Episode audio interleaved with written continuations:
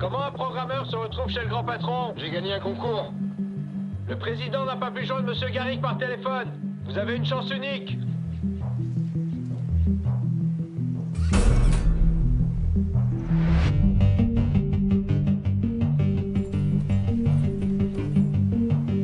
Ravi de vous rencontrer, Nathan.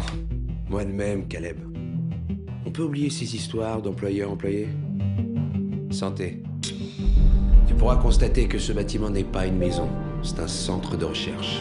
Je voudrais te parler de la plus grande invention scientifique de l'histoire de l'humanité. Tu développes une IA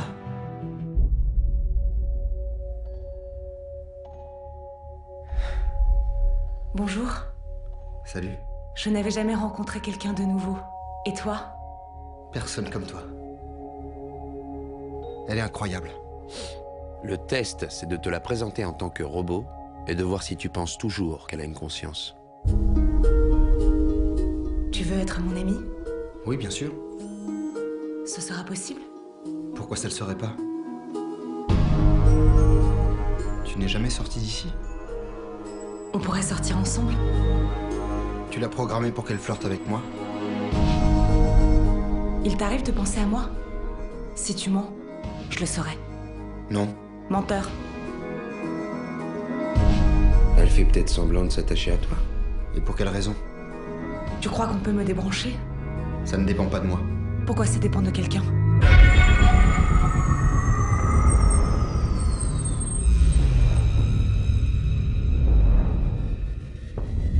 Tu devrais te méfier de Nathan. Tu devrais te méfier de tout ce qu'il dit. Je pense que le prochain modèle sera la véritable innovation. Tu fais quoi de l'ancien? Il faut que tu m'aides. Un jour, les IA nous considéreront comme des singes se tenant debout, fin prêt pour l'extinction.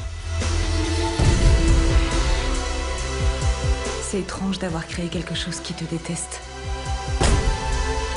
Tu faisais quoi avec Ava?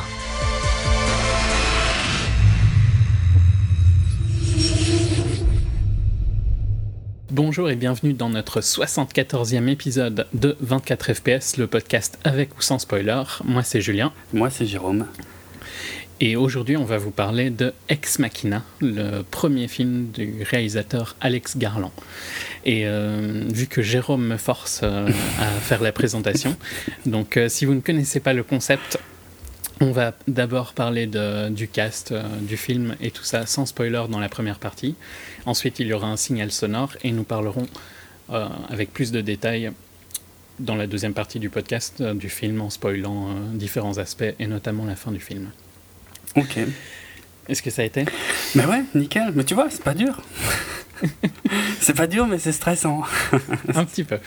C'est pour ça que des fois, on, on bafouille. Euh, Donc. ouais, bah écoute, ouais, euh, t'as déjà présenté Bah, le ouais. programme, donc euh, on va tout de suite attaquer sur Alex Garland, je propose, Mhm. hein, Ouais. sa carrière, puisqu'effectivement c'est son premier film euh, Ex Machina, donc en tant que réalisateur, mais par contre il n'est pas tout à fait inconnu. euh, euh, bah, je sais pas comment dire, à, à Hollywood, c'est peut-être un peu exagéré de dire à Hollywood, euh, mais en tout cas euh, dans le monde du cinéma, Mm, mm. puisqu'il est. ouais, il a, c'est un petit peu sous-entendu qu'il a fait pas mal de. que sur Dread, il a, il a quand même beaucoup réalisé en fait. Donc, euh, Ah, parce que lui, avait beaucoup oui. de problèmes. Oui, oui, c'est vrai. Et euh, il a un peu pris le rôle de réalisateur à d'autres moments. Bon, ça, il n'y a rien de vraiment officiel. Ouais, c'est ça n'a jamais donc, été euh, confirmé, je me souviens de cette histoire, exact. Exact. Mais attends, on va reprendre euh, en fait dans l'ordre chronologique. En fait, Alex Garland, déjà en 2000, euh, c'est lui qui a écrit le roman La plage, qui a servi donc euh, de base au, au film. hein. En 96, par contre. Ouais. Ah oui, non, pardon, oui, le film est de 2000, exact, exact. Mhm. Mais le roman est de, est de 96, voilà. voilà. Donc euh, le film de, euh, de Danny Boyle. Et du coup, en fait, Alex Garland est, euh, est resté relativement proche euh, de Danny Boyle euh, suite à ça, puisque en 2002, c'est lui qui a écrit euh, 28 jours plus tard. Euh, en 2007, c'est lui qui a écrit Sunshine. Euh, et je crois qu'il a, il a aussi produit en fait. Il a euh, produit euh, 28, 28 Weeks Later. ah oui, voilà, il a produit 28 semaines euh, exact en 2007. après, bon, il s'est un peu éloigné de son comment de son réalisateur fétiche des débuts puisqu'il a écrit et produit également Never Let Me Go en 2010 hmm. Oui. J'essaie de me rappeler si je l'ai vu ou pas en fait mais ah je ne l'ai pas vu moi. J'en suis sûr. rien comme ça. Ok. Euh, et puis il a écrit donc euh, Dread. Ouais, ouais, ouais, le, le fameux Dread, donc euh, qui a eu tant de mal à sortir, bah, qui n'est finalement pas sorti en France d'ailleurs au cinéma. Ici, je, je, crois qu'il est sorti ici, mais vraiment une sortie anecdotique. ouais, il a eu une hmm. distribution atroce qui n'est pas sans rappeler la distribution d'Ex Machina, mais on va y venir. C'est vrai. Très sympa, hein, Dread. Tu, l'avais vu ou, ouais, bah, j'ai fini par le voir, mais très très très très longtemps après euh, en fait euh, même même longtemps après sa sortie en vidéo en France en fait mais euh, mm. oui oui c'était oui c'était sympa ouais c'est clair c'est clair c'était bah après Dread c'est pas une énorme licence de comics elle est connue uniquement parce qu'il y a eu un film avec avec Stallone dans les années 90 mais sinon non, c'était un, c'était un bon petit film bien bourrin avec un côté mm. graphique très, très poussé. Et euh, ouais, c'était juste ce qu'il fallait pour, euh, pour ce type d'histoire, de, film, et euh, c'était vraiment bien, ouais. Ouais, non, c'était très bon, très, sympa. J'avais mm. passé un bon moment très violent et tout ça. Hein. c'était pas, c'est pas du Marvel, quoi.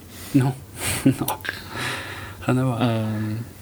donc, tu veux dire autre chose ou bien on parle d'Ex Machina déjà? Bah ouais, on peut passer à Ex Machina. Donc, Ex Machina qui est son premier film en tant que réal et qu'il a également écrit. écrit. Et c'est pas quelqu'un qui, se, dans différentes interviews de lui, on peut voir qu'il il aime pas spécialement euh, se mettre en avant, tu vois. Il parle beaucoup de l'équipe et tout ça, que c'est un travail d'équipe et que donc euh, oui, ok, il est réalisateur cette fois-ci, mais c'est pas pour ça qu'il a beaucoup plus d'importance qu'il ne pouvait en avoir sur 28 euh, jours ou bien sur Dredd, tu vois. Mhm. même si c'est son idée finale, ça reste un. Il aime beaucoup l'idée de travail d'équipe. Ok. Donc, pense pas du tout que c'est quelqu'un. Je pense qu'il se voit beaucoup plus comme un écrivain avant de se voir comme un réel. Oui, c'est possible. Oui, il a, il a pas sorti euh, énormément de bouquins, j'ai l'impression, mais. Euh... Attends, voir. Il en a sorti trois. Mais je veux dire, même sur les, les screenplays, il, voit, il se voit plus. Je, je le vois pas vraiment réaliser un film qu'il n'a pas écrit, tu vois. Hmm. C'est plus dans ce sens-là que je voulais dire. Oui, tout à fait. Donc, euh, Ex Machina, ou bien tu veux faire le cast avant? Euh, alors, Ex Machina. Bah, non, attends, parce que j'ai euh, j'ai deux, trois infos sur les origines d'Ex Machina. Mm. En fait, c'est quelque chose qui travaillait Garland depuis qu'il était gamin, en fait, parce qu'il avait lui-même appris à, coder, enfin, certainement du code de, de base. Ah non, mais non, je suis bête. Parce qu'encore une fois, on a des sources en anglais hein, devant les yeux, donc parfois je fais de la traduction. Non, c'est pas du code de base, c'est du code basique. c'est pas la même chose. Euh, donc oui, il avait appris euh, à, coder en basique quand il avait, euh, a priori 11-12 ans. donc et après, ouais, c'est quelque chose qui le travaillait en fait. Euh, est-ce qu'une machine, euh, donc l'intelligence artificielle, hein, puisque c'est le thème d'Ex Machina, c'est vrai qu'on l'a pas encore vraiment dit. Euh, voilà, il a, il peut devenir conscient. Voilà, la, la, conscience en fait dans dans une machine, dans un programme informatique. Et il a, il a étudié en fait, euh, il a étudié le sujet, il a lu des bouquins, euh, il s'est inspiré euh, évidemment de voilà de diverses œuvres de, et films, notamment Stanley Kubrick, enfin 2001 l'Odyssée de l'espace de Stanley Kubrick et ce qui se ressent un peu dans Ex Machina, même du point de vue purement visuel. Mmh, ouais. La photo, le style, quoi. Ouais. Même si c'est, ça se ressent dans, dans une. C'est pas du tout pareil, hein. c'est euh, complètement différent, mais on voit des points communs. Mais en même temps, c'est difficile de pas faire du 2001 quand tu fais un film sur euh, l'IA et un peu euh, science-fiction intelligent. Quoi. Oui, c'est ça, quelque chose de, de posé quand tu fais pas un gros film d'action, parce que justement, voilà, l'un de ses buts, c'était de ne pas faire un film d'action avec, euh, euh, je sais pas, euh, des scènes d'action, quoi, tout bêtement, des, des, trucs de baston, des explosions, machin, et plus euh, passer par des personnages, des personnages forts, et des dialogues, des échanges entre ces personnages, et que tout se construirait par rapport à ça. Ce qui me rappelle autre chose, mais ça, j'en parlerai après. Donc... Euh, donc en fait, ouais, le, le, film se construit autour de trois personnages. Le, le, le pitch de base, je, je, vais le faire maintenant, comme ça ce sera plus simple. Euh, c'est euh, Caleb, qui est euh, le jeune Caleb qui est programmeur en fait, euh, codeur dans une, une grosse boîte euh, tech actuelle qui s'appelle Blue Book, qui en fait. c'est Google et Facebook mis ensemble, quoi, globalement. Oh, il y a, ouais, il y a, ouais. Bah, si, si, oui. tu, si, tu, dois faire, c'est ça. Si hein, tu prends, oui. c'est une, mm. c'est un moteur de recherche et un truc social en même temps. Donc, Absolument, oui, c'est vrai, c'est vrai. Euh, oui, non, oui, c'est vrai. Mais après, ouais, il y a des inspirations de, d'Apple aussi, de choses comme ça. Mais oui, mm. oui. Non, mais t'as raison que avec ces deux-là, ça suffit en fait. Euh... Et il a, lui, dans des interviews, j'ai vu que il n'est pas spécialement euh, complètement d'accord avec l'idée que euh, le personnage d'Oscar Isaac, donc Nathan, mm. euh, et, et s'inspire de Mark Zuckerberg ou bien de, de Sergey ou Larry Page, mm.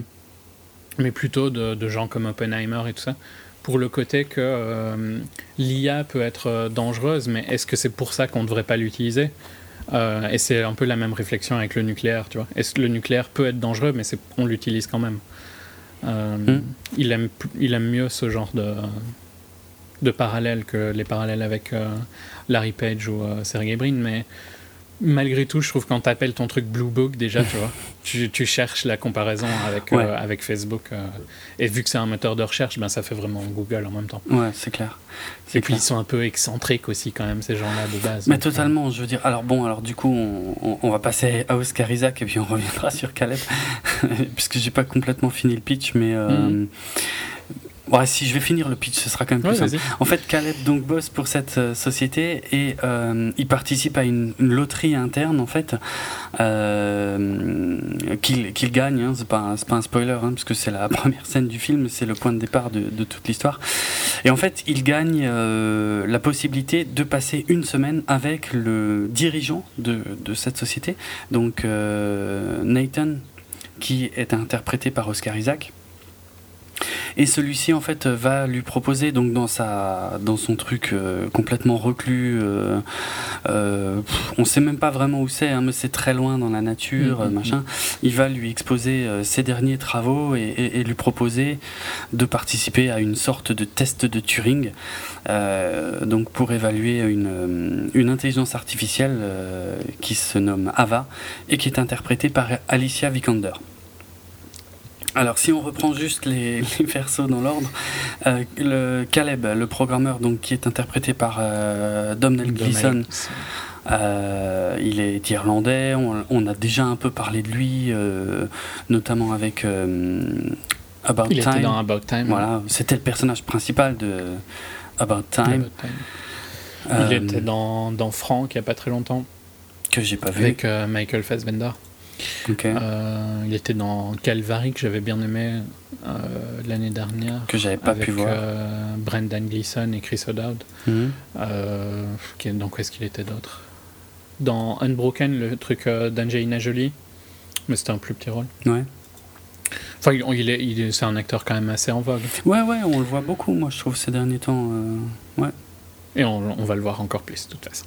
Mm -hmm. Donc, non, je, je l'aime bien et je trouve qu'il est bien casté pour ce, ce rôle-ci. Euh, si, on, si on commence à faire une mini critique, oui, oui. il est, c'est le perso le moins intéressant en soi. Donc, euh, je dis pas qu'il est, bah, il, il, se fait pas un peu dominer par ses deux partenaires, mais je pense pas vraiment que c'est de sa faute et c'est plus. Euh, comment il est écrit quoi c'est non non mais c'est volontaire clairement ouais, euh, ouais. son personnage Caleb il est le point de vue du spectateur c'est-à-dire mm. lui il va débarquer chez, chez son employeur et euh, donc euh, être confronté avoir à... peur oui aussi parce qu'il est spécial le mec et, et, euh, et être confronté à, à Ava euh, qu'il do, qu doit plus ou moins évaluer et, et, donc lui il découvre absolument tout en fait alors que que ce soit Nathan le, le boss ou Ava eux je sais pas comment dire Enfin, ils savent où ils sont, ils connaissent leur rôle, ils connaissent. Voilà, donc, ouais, effectivement. C'est pas les, les, surprises vont forcément moins venir de Caleb que des autres mm, mm. ouais, mais il le joue mais, moi, je trouve, trouve qu'il a quand même de la nuance. Il y a des trucs mm. intéressants qui, qui, sont dits sans, sans être dits euh, dans son personnage. C'est sûr que face aux deux autres qui ont des trucs beaucoup plus marquants il est un peu effacé mais, mais c'est pas pour ça que ça en fait une mauvaise performance. Non non c'est c'est intéressant. C'est volontaire c'est nécessaire pour le récit je pense de toute façon euh, Oscar Isaac, lui, par contre, euh, c'est ouais, c'est totalement différent, quoi. On le voit, bon, on le voit beaucoup, hein, on le voit, et puis on n'a pas fini de le voir, Oscar Isaac, puisque que ce soit Domhnall Gleeson ou, ou, Oscar Isaac, on les reverra déjà tous les deux à la fin de l'année dans, dans Star Wars. Enfin, quoique, je me dis que si on ne sait pas encore qui euh, quel rôle ouais quel rôle est interprété par Donald Gleason je me dis que peut-être ce sera euh, juste de la motion capture ou un truc comme ça donc peut-être on le verra pas physiquement. Bon par contre Oscar Isaac lui sera très visible. On l'a déjà vu cette année dans A Most Violent Year euh, on a déjà eu l'occasion de parler de lui. Il, a eu l'Oscar il me semble hein, pour Inside Llewyn Davis ou c'était une nomination je m'en rappelle plus non, c'était une nomination. On pose une colle, ok. je savais plus. Ouais, c'était une nomination. Qu'il est... Moi, j'avais adoré Inside Lewin Davis. Je trouve qu'il était excellent dedans. Je crois que toi, tu étais un peu moins positif. Par contre, on avait tous les deux pas trop aimé euh, Most Violent Year. Je ne l'avais pas trouvé euh, fascinant dans Most Violent Year. Mm. Mais bon, c'est clairement un acteur qui a du talent dans tous les cas. ici, il, il peut beaucoup. Enfin, ici, je trouve qu'il donne une performance, mais sublime. Il est t'arrives jamais vraiment à le comprendre. Il est mhm. inquiétant. Ouais. Euh, il est un peu fou. Tu vois vraiment le, génie faux, quoi. C'est ça. Euh, il le joue super bien, ce perso qui s'est enfermé lui-même dans une prison. Au final. Euh. Ouais, ouais. Ah, le, milliardaire reclus qui s'est construit son univers et, et, et. qui a, en plus là c'est vraiment au cœur du truc, hein, qui, qui, a un peu perdu le, quelque part l'habitude des contacts humains. Mm. Euh, et qui a, ouais, enfin, tu comprends assez vite de toute façon que c'est pas un mec très sympa. Euh, il y a, moi, bon, je trouve que les inspirations de, de gens comme, comme Steve Jobs ou euh, Mark Zuckerberg sont quand même ultra flagrantes, malgré ce qu'on pense a priori à Alex Garland. Mais ouais, c'est le mec qui vit dans un autre monde et qui est qui est trop à fond dans son projet pour se rendre compte de ce que ressentent les gens autour de lui, même quand il est, euh, quand il se comporte comme une saloperie avec eux, ce qui est totalement du, du, Steve Jobs, ils vivent dans leur, ouais, c'est clair, ils vivent dans leur bulle. Ouais, voilà, ouais. C'est euh, mm, mm. comme Steve Jobs et le Reality Distortion Field, c'était ça. Oui, oui. oui. Euh, j'ai eu un petit doute. ça, ça, je trouve que même s'il le dit pas dans les interviews, je trouve quand même que c'est trop visible pour que ce soit pas volontaire. Bien sûr, bien sûr. Euh, mais c'est ouais, je, c'est fascinant de le voir évoluer parce que tu sais pas trop. Au début, je trouve que tu sais pas trop. Non. Puis il est de plus en plus fou, mais tu sens quand même qu'il est en permanence en contrôle de, de la situation.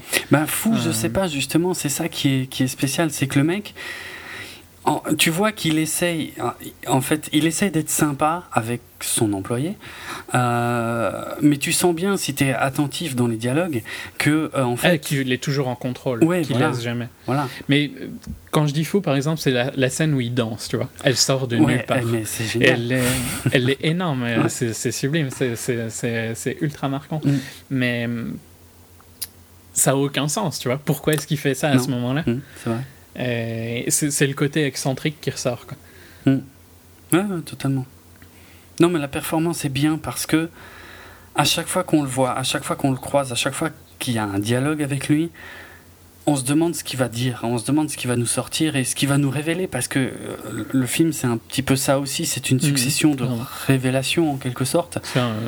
ça pourrait être au théâtre, presque au théâtre, hein, je trouve. Comme oui, c'est vrai, c'est vrai, ça fonctionnerait. Euh, ouais, ouais. Oui, c'est un huis clos, hein, clairement. De toute façon, entre ces trois persos, il y a quelques autres intervenants, mais très peu. Donc, euh, mm-hmm. il n'y a, que eux trois qui comptent euh, vraiment. Et. Non, Et j'aime bien aussi le côté que. Euh, ils rentrent pas dans un stéréotype qui aurait pu, tu vois. Ils auraient pu faire le stéréotype d'un. du nerd, un truc du style, tu vois, ou du C'est vrai, non, c'est vrai. Il n'est pas comme ça, hein. il, il reste. Il a un mélange entre euh, génie, mais tout en étant cool. euh, enfin, c'est- il, y a un, il y a un bon équilibre sur son perso qui le rend vraiment intéressant. Oui, puisqu'il est très physique, on le voit faire de la muscu, euh, des trucs comme ça. Et euh, finalement, on le voit jamais bosser, si, tu regardes bien. Ouais, ouais, très peu. quoi. Il ne fait qu'observer, en fait, euh, mais... Mhm.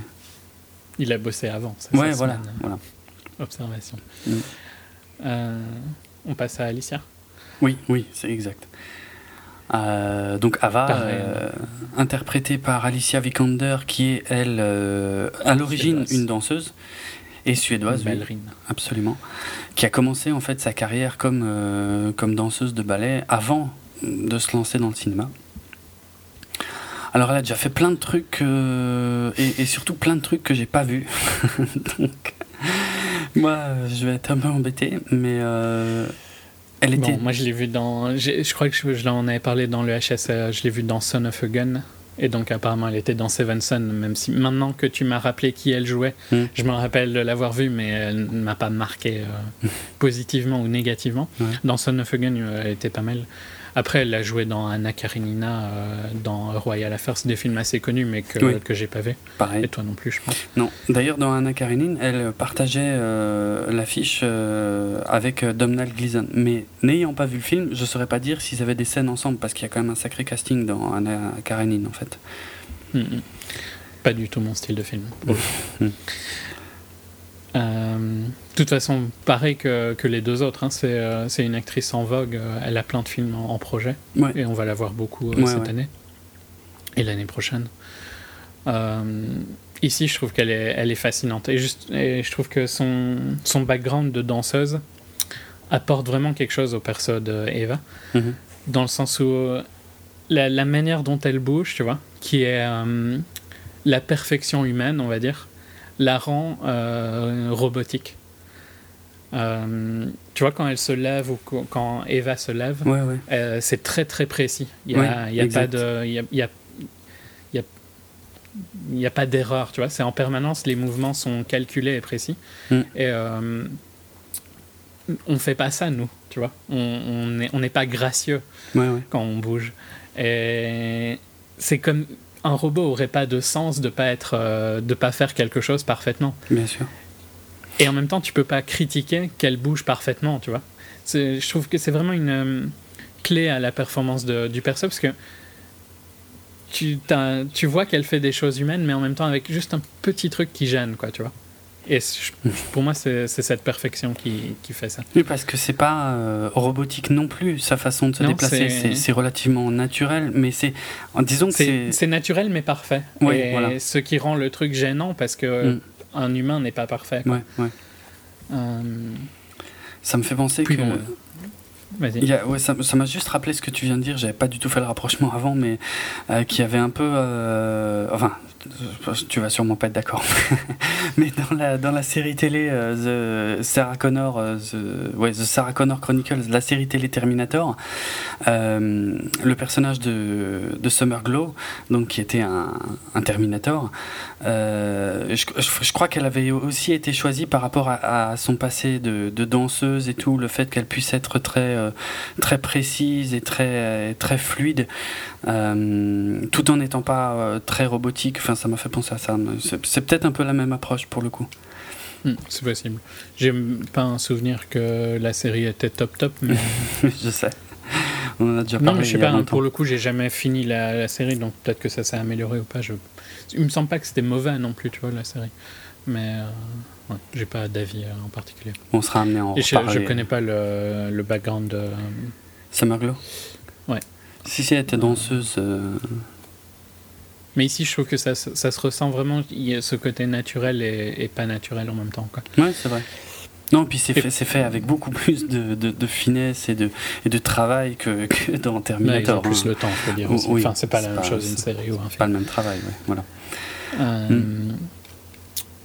Puis, enfin, je sais pas, tu vois, sa performance, le fait que, bon, c'est pas un spoiler, on la voit dans plein de trailers, on voit qu'elle est. qu'elle n'est pas humaine, on voit, qu'il y a- on voit que c'est un robot, quoi, dans le sens, euh, il y a des trous dans son corps, donc. euh, Ouais, ouais. Et je trouve que le, le travail et le, le- le but du film, c'est un peu de, de te faire oublier ça, techniquement. Mm. Et ça, joue, ça repose à mort sur sa performance. Parce que si elle n'arrive pas à te faire croire qu'elle est, euh, qu'elle est consciente ou qu'elle est humaine, euh, entre guillemets, euh, ça va pas, le film ne peut pas marcher. Donc tout le film repose vraiment sur elle, je trouve. Mm. Elle, en gros, s'il si, s'il n'avait pas eu une bonne performance euh, pour le personnage d'Eva, le film pouvait pas marcher. Il fallait absolument être. euh, il, fallait euh, que ce personnage-là fonctionne. C'est un film qui repose à mort sur ses acteurs parce que, vu que c'est un film de dialogue et tout ça, Mm. tu as absolument besoin que tout le monde joue bien. Quoi. Ouais. Une fausse note dans, dans le jeu d'un des trois acteurs et ça ça fonctionne plus. Mhm. Oui. Et bon, elle l'en fait pas, hein, pour moi. Elle est- Je trouve toujours que tu vois vraiment ce, ce- ce mélange humain euh, IA en permanence. Quoi. Ce qui, ce qui a peut-être pu aider euh, sa performance, c'est que le, le tournage du film, en fait, s'est fait. euh, comment dire et, et ça paraît difficile à croire d'ailleurs hein, quand on voit le film, mais euh, c'est fait sans. alors, comment je vais expliquer ça? Sans vraiment C'est un peu bizarre parce préparer. que c'est. Oui. Ouais, vas-y. Non, non, vas-y. sans vraiment préparer les effets spéciaux, c'est-à-dire euh, par le biais de, d'écrans verts ou de choses comme ça, Ouais. comme ça se fait euh, en général par, quand il y a quelque chose qu'on va effacer en post-prod, ben, on, on le recouvre de verre ou de choses comme ça. Euh, là, a priori, euh, Alicia Vikander a, a- a fait toutes ces scènes ouais, de façon euh, très naturelle comme elle était, on va dire. Et, hum, et en fait, ces scènes ont, ont également été tournées, enfin... J'ai du mal à, à mettre de l'ordre dans ce que je veux dire. Et ça a été tourné deux fois. deux quoi, fois, voilà, Une fois sans elle, une fois avec elle. voilà, ce qui permettait après en post-prod de recomposer en fait seulement des parties de son corps dans le décor, avec euh, donc euh, qui permettait aussi de gérer la transparence de certaines parties de son corps pour que le, le décor puisse apparaître derrière. Mais tout ça, ça a été fait en post-prod et de- en le tournage lui-même, c'était vraiment euh, sans, ouais, sans, sans, sans artifice, sans rien, Mhm. juste entre les acteurs et bah c'est c'est peut-être pas plus mal. Enfin, surtout, je sais pas quelle est sa formation, mais j'ai l'impression que c'est plutôt une formation du type classique. C'est peut-être pas plus mal, quoi, euh, que- qu'elle soit à fond sur la performance sans devoir aussi se concentrer sur des aspects Oui, techniques. sur, euh. Ouais, ouais, non, je suis. Bah, c'est, c'est, c'est, c'est le mieux quand tu peux laisser les acteurs faire leur travail Ouais. sans les déranger avec des conneries. Ouais. Euh, mais bon, après, dans, dans, dans tous les cas, c'est, c'est une très bonne performance. Quoi. Elle est fascinante à, à suivre. Je trouve que tu, c'est fascinant de voir l'évolution de sa réflexion. Mm. Elle le retranscrit bien à l'écran. Ouais. Euh, tu- veux parler, dire autre chose sur elle ou bien on peut Bah, parler un peu de, du setting parce que c'est sublime comme endroit, là où ils ont filmé. Ah, c'est vrai. bah, tu- oui, non, tu peux, tu peux passer à ça, ouais. Hmm. Bah, ça joue aussi quand même parce que c'est Oui. Dans le personnage de Nathan, euh, le, le fait, tu vois, de s'être créé un peu cette prison mentale et, euh, et réelle, Mm. Euh, et ce côté, vie- enfin, tu vois, incontrôlable de la nature et l'environnement contrôlé qu'il veut avoir, euh, est super bien retranscrit dans l'endroit où ils ont choisi de filmer, quoi. Ouais. Un côté très froid, très moderne. euh, du, du bâtiment et euh, au milieu de- des bois quoi. Mm. C'est un hôtel hein, pour le coup, c'est un hôtel en Norvège. En Norvège, ouais. Euh, donc où n'importe qui peut aller hein, globalement c'est pas c'est même pas très cher franchement si, si je vais en Norvège un jour euh, j'aimerais bien y aller Mm. J'avais- regardé c'est une centaine d'euros par nuit quoi tu vois quelque chose comme ça donc c'est pas du tout un hôtel de luxe Ouais, ça va, ouais. et ça apporte beaucoup au film hein, de cette, euh, cette ambiance au milieu de la nature et vraiment Mm. tu c'est aidé par au début où le, le voyage en hélicoptère où il dit qu'ils sont super loin de tout Ouais. euh, cette impression vraiment où euh, ils, doivent s'en, ils doivent s'en sortir par eux-mêmes, tu vois. Il n'y a pas. euh, quand ça devient un peu inquiétant dans le film, ça, le- ça aide euh, l'ambiance un peu claustrophobique de l'emplacement, tu vois. Mhm. Ça, c'est une formule classique du cinéma fantastique, hein, que ce soit Mhm. pour le cinéma d'horreur, de mettre des jeunes dans une cabane dans les bois. Euh, ou non mais même dans le dans le cinéma euh, et là je vais partir beaucoup plus loin mais euh, dans le cinéma fantastique des années euh, 40 50 euh, en fait qui tournait pas mal euh, avec autour de, de, savants fous ou de choses comme ça, euh, ou, euh, ou de trucs spatiaux, mais tu vois, de, de, de, gens perdus sur une, sur une planète éloignée. c'est un peu le même principe, c'est-à-dire dans le sens où ils sont. Bah, ils sont Ils peuvent ils pas sont être coincés. aidés, ils voilà, sont coincés voilà. là où ils sont. Exactement. Donc euh, c'est eux qui doivent gérer leur, euh, leur propre solution, Mm, mm. doivent trouver leur propre solution. Mm. Non, c'était juste, ben, je trouve vraiment que l'endroit est sublime et, et, euh, Ouais. et il se prête super bien à l'histoire. Donc euh, et en même temps, en étant original parce que c'est pas il- ça s'inspire. hein. Il y a un- ce, ce style de bâtiment et tout ça. Je dis pas que c'est du jamais vu dans, dans les films, mais je sais pas. J'ai trouvé que c'était frais quand même euh, globalement. Oui, visuellement oui, parlant. Ça va. Ça va, c'est, c'est, on s'y retrouve, je veux dire, on n'est pas perdu dans un univers auquel on ne comprend rien, et en même temps, euh, c'est suffisamment, euh, comment, euh, je trouve pas mes mots aujourd'hui, c'est très difficile. Enfin, on comprend ce qu'ils font, je veux dire, on s'y retrouve, c'est pas, je sais pas comment dire, c'est, Minimaliste. c'est minimaliste. Merci. Euh, ouais, voilà. De toute façon, il n'y a pas énormément de technologie. On n'est pas noyé euh, là-dedans. Il y, a- il y a deux trois trucs qui sont de la SF pure, évidemment, mais euh, je veux dire que ce soit les, les- la façon de contrôler les accès, euh, tout ça. Je veux dire. Oui, bah, je dirais même pas que c'est vraiment de la SF, tu vois, pour le coup. Ça, oui, non. tu, on- peux, tu peux faire ça pour de. Il n'y a, y a- il y a qu'un plan en fait vraiment de SF, c'est les- tout ce qui est lié à Eva quoi. Ouais, voilà. Euh, Voilà. Le reste, euh, le reste ne gêne pas. Pour le Mm. coup, tu vois, pour, euh, pour, finir mes mon petit point sur, sur l'emplacement, quand il rentre au tout début du film, la porte, la porte s'ouvre Mm. et elle se referme très brutalement, tu vois. Et, et je trouve que c'est c'est très inquiétant. Comme il arrive, il est un peu perdu, puis la porte s'ouvre, il rentre et elle se referme brutalement et t'as- tu, tu sens vraiment en fait que hum, ouais, maintenant t'es bloqué, tu vois. Tu, qu'est-ce que tu as C'est fait. Où, où est-ce que tu es Il y a un sentiment de peur qui s'installe al- sans faire vraiment beaucoup d'efforts. C'est juste, il a réussi avec une ambiance particulière Mhm. et euh, très très rapidement à, à- à te poser euh, où on est. Quoi. Ouais, ouais, ouais. Non, mais de toute façon, en gros, hein, euh, le film s'articule en fait en, en, euh, dans, dans des dialogues. Alors, soit en fait, euh, Caleb va avoir une session avec Eva. euh, et puis après, il, il fait le débrief avec Nathan. Et le lendemain, il refait une session avec Eva et il refait son débrief avec Nathan. Donc, disons que ça, c'est plus ou moins le rythme, du, le rythme principal du film. Et Mhm. euh, même même si Caleb en fait va euh, de mieux en mieux comprendre euh, euh, pourquoi il est là et, et- et être plus à l'aise par rapport à la situation à laquelle on l'expose, à laquelle il s'attendait pas, parce qu'au au départ, cette loterie c'était juste pour gagner une semaine chez le patron de sa boîte. Ouais. Il, il savait pas qu'il y aurait tout ça qui, qui se rajouterait. Euh, donc à mesure qu'il devient plus confiant, ce qui est intéressant, c'est la construction donc dans ces dialogues avec Nathan, où à chaque fois euh, on se dit que hum, comme Caleb est en train de tester Eva, c'est lui qui fait son retour et c'est lui qui devrait nous apprendre des choses, alors que euh, Nathan arrive toujours finalement à, à retourner le truc et à, et à garder l'ascendant sur la situation, Mm. et, mais tout en démontrant également qu'il il en, il en garde sous le coude à chaque fois en fait, et qu'il Ouais, ouais. qu'il lâche ses infos euh, au fur et à mesure.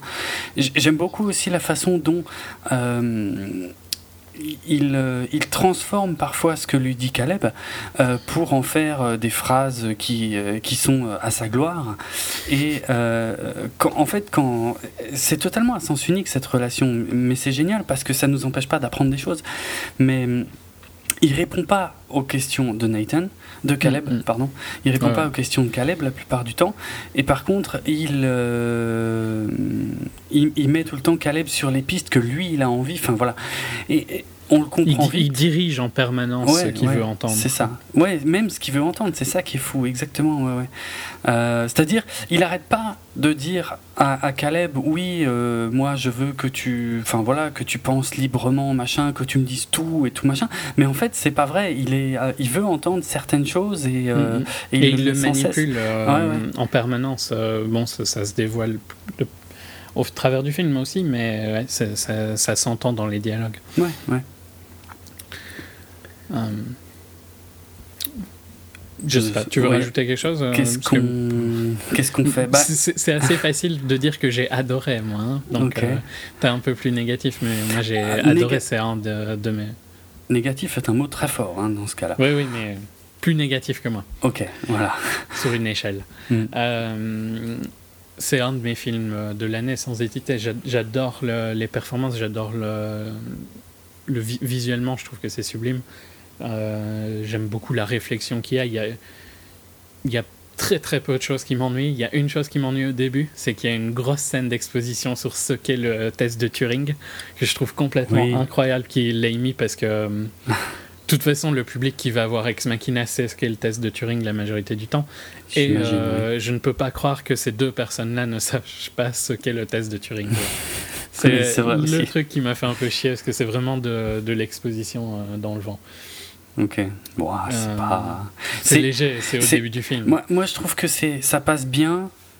Bon, je voudrais pas trop en dire, mais parce que euh, le test de Turing, finalement, c'est euh, un humain qui ne voit pas, en Ouais. fait, à qui il a affaire et qui doit déterminer s'il a affaire à un robot ou à un humain. Et, et qui, pour ça, doit se baser uniquement sur des réponses à l'écrit, d'ailleurs. Et or là, c'est pas le cas puisqu'on on- Oui, oui, mais c'est. C'est vrai que pour le coup, il fait pas vraiment un test non, de Turing. en fait, c'est que- pas vraiment, c'est pas du tout mais un test de ils Turing. expliquent ce qu'est le test de Turing, c'est ça que je trouve un peu. Mais bon, c'est un détail. hein. Mm, Euh, Non, je trouve justement que la force du film, c'est de te montrer. Voilà, tu, tu as un robot là, tu vois. Euh, et c'est visuellement un robot. J'aime beaucoup qu'il n'aille pas chercher à la rendre trop humaine, tu vois. Mm. Que en permanence, quand tu la vois, tu vois que c'est un robot. Ouais, il y a toujours un truc ouais, qui fait que. Ouais. Et malgré tout, en sachant ça, le film doit essayer de te convaincre qu'elle est euh, comme une humaine. Ouais. Et c'est- le goal du film, hein, pour moi. Mhm. Euh, euh, et c'est- fascinant à voir, mais j'a- j'adore. Je, je vais pas parler plus, j'attends les spoilers pour dire plus, mais Mm.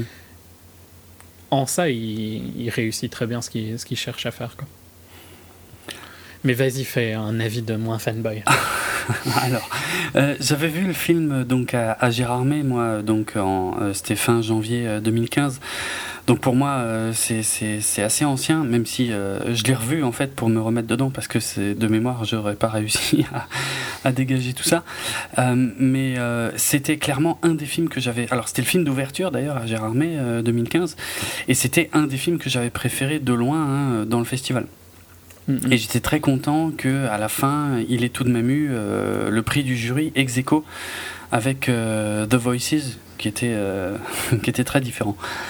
mais très sympa aussi. mais très sympa aussi, oui, tout à fait. Par contre, je, je vais être franc avec toi, je l'ai vite oublié après. Et, et ouais, et même aujourd'hui. tu l'as vu au début d'un festival où tu as enchaîné après euh, 15 films. tu Bon, vois. ça, oui, alors, c'est euh, vrai qu'il y a ça aussi. Il y a ça, Ça, aussi. ça joue. hein. Hmm. Mais même, même maintenant, je l'ai revu et tout, et euh, je, le trouve bien. Après, il y, a- il y a quand même des petits soucis, euh, notamment, euh, je dirais qu'au bout d'une heure, bon, il, il dure euh, à, à- à peu près 1h40, je crois, euh, le film Ex Machina, mais euh, au bout d'une heure, le film commence à méchamment se tasser, en fait. On n'avance plus trop. On avance beaucoup, même par petits pas, mais, mais on avance régulièrement, tu vois, pendant toute la première heure, parce qu'on ne fait que découvrir des choses.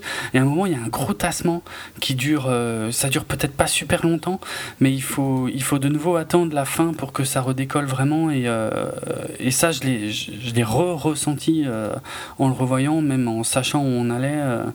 Donc ça, ça me gêne, quoi. Et je trouve qu'on va... Il y a un moment, je sais pas, il y a, il y a- il y a un truc en trop qui sert à rien, en fait. Euh, mais sinon, euh, J'ai pas du tout ressenti ça hein, pour le coup. Vraiment, moi, je- Ouais. j'étais, euh, ouais, j'étais à fond dedans tout le long, quoi. Euh,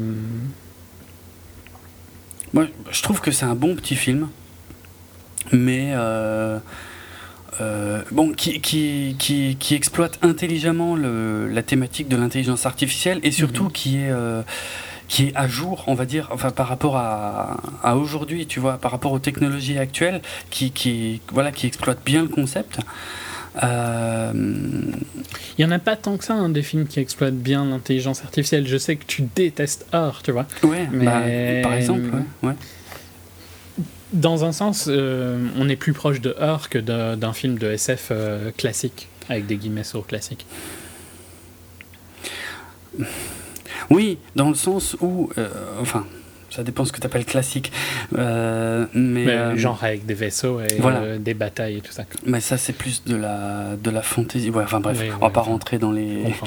Non, mais euh, oui, disons qu'on même on- qu'un truc comme Interstellar qui est euh, bombastique, tu vois. On, Voilà. on est dans du beaucoup plus intime ici. Exactement, on n'est pas dans un blockbuster, c'est de l'intimiste, donc euh, euh, ça va vraiment passer par les personnages, par leurs relations et, et par leur dialogue, plus que par euh, un côté visuel extrêmement exacerbé. euh, et, et- et ça, en fait, ça, je suis très fan. hein.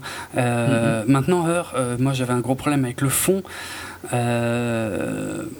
Qui est pas du tout le même. Pour le coup, je peux comprendre qu'on n'aime pas du tout Her et qu'on aime bien ceci, c'est Ouais, pas, c'est pas du tout la pas- même histoire. ouais, voilà. Mais, mais euh, ouais, moi, les deux me placent beaucoup et je peux faire des points communs, tu vois, Mhm. dans le sens où euh, il y a une relation et tout ça, donc c'est sur ces points-là. Ce que, ce que ça m'a rappelé, en fait, euh, que, dont, dont je parlais tout à l'heure, c'est euh, par exemple les, les, les nouvelles de- d'Asimov. J'ai vraiment du mal. je cherche tous mes mots, je suis désolé. J'espère que ça va se fluidifier un peu. Euh, donc, ouais, les, les premières nouvelles d'Asimov sur, euh, d'Asimov sur la robotique. Euh, donc, donc, ces premiers bouquins donc, qui s'appellent iRobot ou Les robots en français, qui, qui sont. Enfin, donc, ça, c'est le premier de la saga, qui est en fait une compilation de nouvelles. En fait, ça parle d'une d'une enquêtrice qui, qui est appelée quand un robot euh, déconne, en gros, parce que ça fait quand même maintenant quelques années que j'ai lu et puis j'ai évidemment pas révisé pour préparer l'émission, mais et, en fait toutes les histoires ont plus ou moins la même formule. C'est cette nana en fait, elle va aller parler avec les robots parce qu'il y, a- les fameuses trois lois de la robotique, donc de chez Asimov, qui paraissent comme ça, euh, enfin euh, totalement incontournables en fait. et, le génie d'Asimov dans toutes ces petites histoires et, dans, ses romans suivants aussi, mais où il a développé ça plus sur la longueur, c'est euh, finalement de trouver tout- toutes les petites euh, failles. Qui, Ouais, loopholes, quoi, Voilà, presque. exactement, les loopholes, et qui, qui sont euh, dans ces trois règles et qui permettent quand même de, de, bah, de, de- de trouver des histoires complètement dingues. Mais donc j'en reviens à Ex Machina. Euh, ce que je trouve vraiment génial, surtout dans les nouvelles euh, donc euh, d'Asimov, les premières, c'est que ça passe souvent par du dialogue. C'est-à-dire que c'est juste bien souvent un dialogue entre l'enquêtrice et le robot euh, pour essayer de comprendre où est le souci. Et, et j'ai retrouvé totalement cette atmosphère dans Ex Machina. Et ça, ça me plaît Mhm. beaucoup parce que c'est, ça, ça- ça demande beaucoup plus de travail, forcément. Euh, euh, beaucoup plus. Voilà, c'est moins visuel, donc. ouais. Ça, ça demande un travail différent, on va dire. Voilà, voilà. Et ça, je trouve ça très intéressant. Donc, je voudrais surtout pas rabaisser Ex Machina en termes de qualité. Maintenant, Il t'a juste moins marqué que moi. Voilà. tout, mais c'est. je le trouve bien, mais mais après, euh, ouais, mais sans plus non plus quoi. Je, je Mhm. préfère à choisir, je préfère quand même largement les les nouvelles d'Asimov. Il y a des trucs, tu vois, que je- j'ai pas envie de détailler, j'en parlerai plus en spoiler hein, Mm. sur certains points. Mais euh, bon, si vous avez la chance de pouvoir le trouver dans un de vos ciné, moi je Oui. le conseille très très fortement. Oui, c'est à voir quand même, je pense, si on est un peu intéressé par le, le, le, le sujet. euh, ouais, c'est à voir, clairement, ouais, ouais. Sans, sans pour, aucun euh, doute. pour euh, clôturer la première partie, je dirais euh, ultra mauvaise distribution. hein. Euh, Mm. Ici, moi je l'ai vu en Allemagne. Il est pas sorti. Il est sorti aux Pays-Bas, mais genre dans. Fallait que j'aille à Amsterdam, quoi, si je voulais le voir. Donc il y avait genre trois salles qu'il avait dans tous les Pays-Bas. Euh, il est sorti en Allemagne, mais pareil, très très peu de distribution. Genre, euh, il y avait une séance par semaine quand je l'ai vu. D'accord. Euh, et, pour, et pour la Belgique, il devait sortir il y a une semaine, il me semble. C'était ça hein, qu'on avait dit qu'on. Non, il y a deux semaines. Il est sorti la semaine dernière en France. Il est sorti, ouais, le 3 ou le 4, Le 3, je sais hein. plus. Donc la semaine avant, il devait sortir en Belgique et il Ouais. a été annulé à la dernière minute. Il n'y a aucune salle qui l'a proposé. Euh, Ok. C'est chiant parce que ça joue beaucoup. Ce film, s'il était sorti, il est mal sorti. Dans le sens, c'est un film qui doit profiter d'un buzz euh, award, tu vois. C'est vrai. Euh, C'est vrai que ça aide, oui. pour un film comme ça. Et il serait sorti genre euh, en décembre, ben on l'aurait eu en, en février, quelque chose comme ça, tu vois. Il serait sorti en décembre aux US, même si je pense pas spécialement qu'il aurait gagné quoi que ce soit, mais il aurait suffisamment été populaire pour euh, gagner un peu de pub grâce à ça et pour qu'un Oui. distributeur euh, se bouge le cul à le prendre. À Ça me fait. vraiment chier qu'il y a personne qui s'est dit ok ça euh, ok tu vas pas faire des tonnes d'argent avec Ex Machina mais il doit pas coûter non plus super cher Mm. donc pourquoi est-ce que tu fais pas un effort euh? En France ça a l'air d'être un peu mieux distribué pour le coup euh. Ouais, en France, c'est un peu. c'est pas top hein, mais Oui, non, c'est pas euh, fou, mais euh, bon, il y, a le rappel aussi de dire voilà, il a été primé à, à Gérardmer. Euh, disons que ils en ont un peu parlé cette semaine. euh, voilà, comme il est sorti, ils ont bien rappelé qu'il avait été primé à Gérardmer. mm, mm. Mais c'est pas non plus. non mais tu vois je pourrais faire une comparaison avec un film comme Whiplash c'est un peu le même style de budget tu vois c'est ouais. Et euh, Whiplash, ben, quand il est sorti ici, il a eu une bonne campagne de promo grâce un peu au, au fait des nominations Oscar, de fait Ouais. qu'il avait un bon buzz critique. Ouais, ouais. Pour moi, tu peux vendre Ex Machina de la même manière. hein. C'est juste qu'ils l'ont pas fait, mais Mm.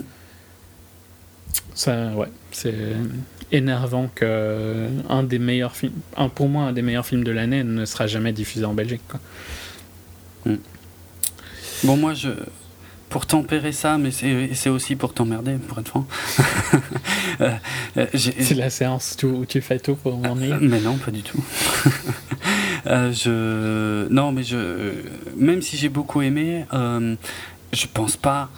À moins que le reste de l'année soit vraiment catastrophique. Mais j'ai quand même du mal à me l'imaginer dans mes dix films préférés de l'année. quoi. C'est un petit film sympa, mais que, qui pour moi s'oublie s'oublie presque aussi vite quand même. quoi. Mm, mm, ouais. Non, bah, enfin, tu le conseilles quand même. Dans tous Oui, cas. oui, oui, oui, bien sûr. Bien sûr. Ok. Passe à la partie spoiler. Allez, c'est parti. Signal sonore. Euh, alors, effectivement, le début, bon, c'est de l'exposition et en même temps, donc je sais pas si c'est la partie la plus intéressante à raconter en tout cas, puisqu'on le voit gagner sa loterie, qui est clairement la scène où on verra le plus de personnages de tout le film. Euh, et, et- sachant que, alors, Ça s'enchaîne assez vite, c'est vraiment pour Ah oui, oui, euh, mettre en place. euh, ouais. il travaille euh, et tout ça. Quoi. Ouais, ouais. Et hum, euh, qu'est-ce que je voulais dire par rapport à ça? C'est oui, on n'a pas trop d'explications parce que je sais pas toi, euh, mais moi quand je l'ai vu à, à Jarmé, en fait, j'avais pas lu le pitch, rien du tout, donc je savais vraiment absolument pas de quoi ça parlait. Et au début, j'étais un peu largué, quoi. C'est-à-dire, euh, il a l'air d'avoir gagné un truc et puis il part dans un hélico, mais on t'explique rien en fait. Alors je sais pas si toi tu savais ou bon, ça reste pas nébuleux très longtemps, hein, mais Oui, non, je savais pas spécialement. Je- Parce que volontairement, vu que c'est un film qui m'intéressait, j'essayais de savoir le moins possible à, à ce sujet, ce que je fais quasiment toujours quand c'est Mhm. un film qui me plaît. Euh, je savais, tu vois, que.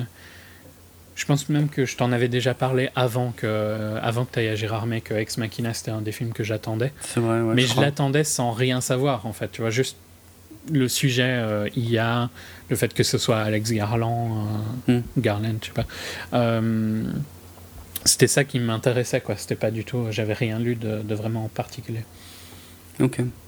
donc euh, non j'aime bien dire c'est bien j'aime bien d'aller vraiment Oui, oui. le plus vierge d'informations possible C'est mieux, c'est mieux. Mais ah, au début de celui-là, je trouve que c'est un tout petit peu déstabilisant. On comprend assez vite, hein.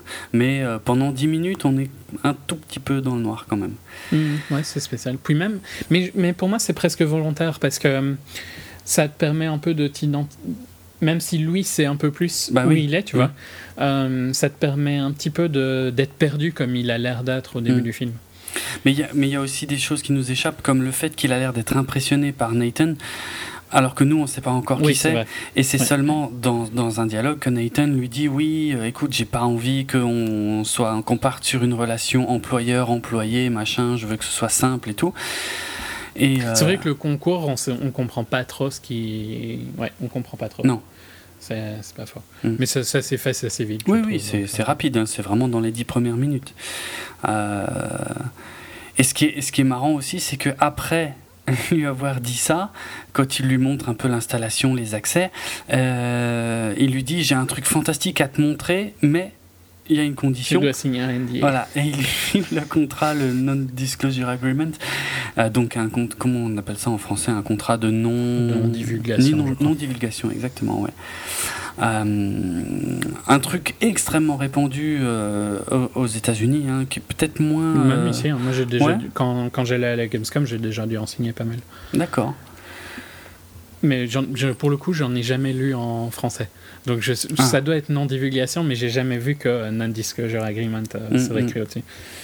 Mais euh, pff, ouais, c'est ultra, ultra commun hein, dès que tu travailles dans les médias. quoi. Dans la tech, dans les médias, en tout ouais. Franchement, aux States, moi j'ai l'impression qu'ils qu'ils marchent que avec, euh, qu'avec ça tout le temps, quoi. Donc voilà. Mais Euh, je pense que les journalistes euh, et les critiques et tout ça en signent en permanence, même ici. C'est hein, vrai, les critiques, euh, oui, les critiques, t'as raison, il y a des embargos. euh, Oui, c'est vrai qu'on utilise beaucoup embargo pour, euh, Ouais. euh, en France comme. Mais c'est la même chose globalement. C'est t'as le droit de parler après cette date-là. C'est ça, jusqu'à. Ouais, enfin, disons, un Oui, non-disclosure. l'embargo c'est ça, alors que le non-disclosure sera peut te dire jamais, tu pourras jamais. Voilà, ça. voilà, ce sera jamais. Alors qu'un embargo, il y a une date au moins où tu peux euh, finir par lâcher les informations. Donc ça peut être pour les jeux vidéo, les tests de jeux vidéo, les critiques de films, ça se fait de plus en plus, aux grandes dames euh, des critiques d'ailleurs. Euh, Ouais, bon, c'est logique, hein, je trouve. Pour le- quand j'avais dû, hein, c'est logique qu'ils veulent pas que tu parles du jeu trop tôt ou du, du non, film trop bien tôt. sûr, mais. Mais le problème, c'est que ça a été un peu détourné et que maintenant c'est utilisé euh, pour que. euh, quand, en fait, c'est utilisé quand les produits sont mauvais, en fait. Tu vois, pour éviter qu'il y ait des critiques négatives avant la sortie du produit. Un peu, mais ouais, ouais, un peu. Mais c'est en même temps, euh, je, je pense pas que ça sert à grand chose en fait, parce que euh,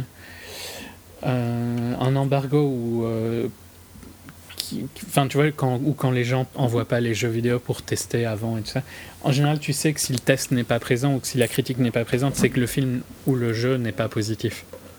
Donc, euh, ça peut. Si, si c'est un film qui avait besoin de critique, ben les gens vont se dire bah, c'est que le jeu ou le film est mauvais. Et si c'est quelque chose où ça a aucun impact, genre un Ultron par exemple, Hmm. bah ça change rien dans tous les cas. Donc je sais, sais pas vraiment euh, à quoi sert ce type d'embargo, tu vois. Par contre, je comprends les embargos où. euh,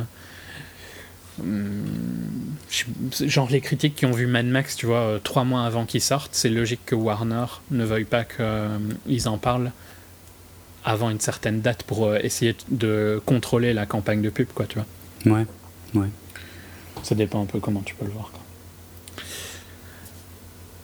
Mm. Oui, je sais pas pourquoi. Ok, soit. on Donc il doit signer un NDA avant de, que Nathan lui montre Mm. sur quoi il travaille.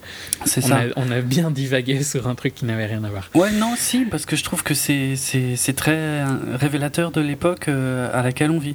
Tu vois, on aurait eu le même type de film il y a 30 ans, il n'y aurait pas eu le, le, le, le NDA à signer. Hmm, je sais pas. Et puis, Mm. et puis même, c'est, très, c'est, quand même très lié. Peut-être.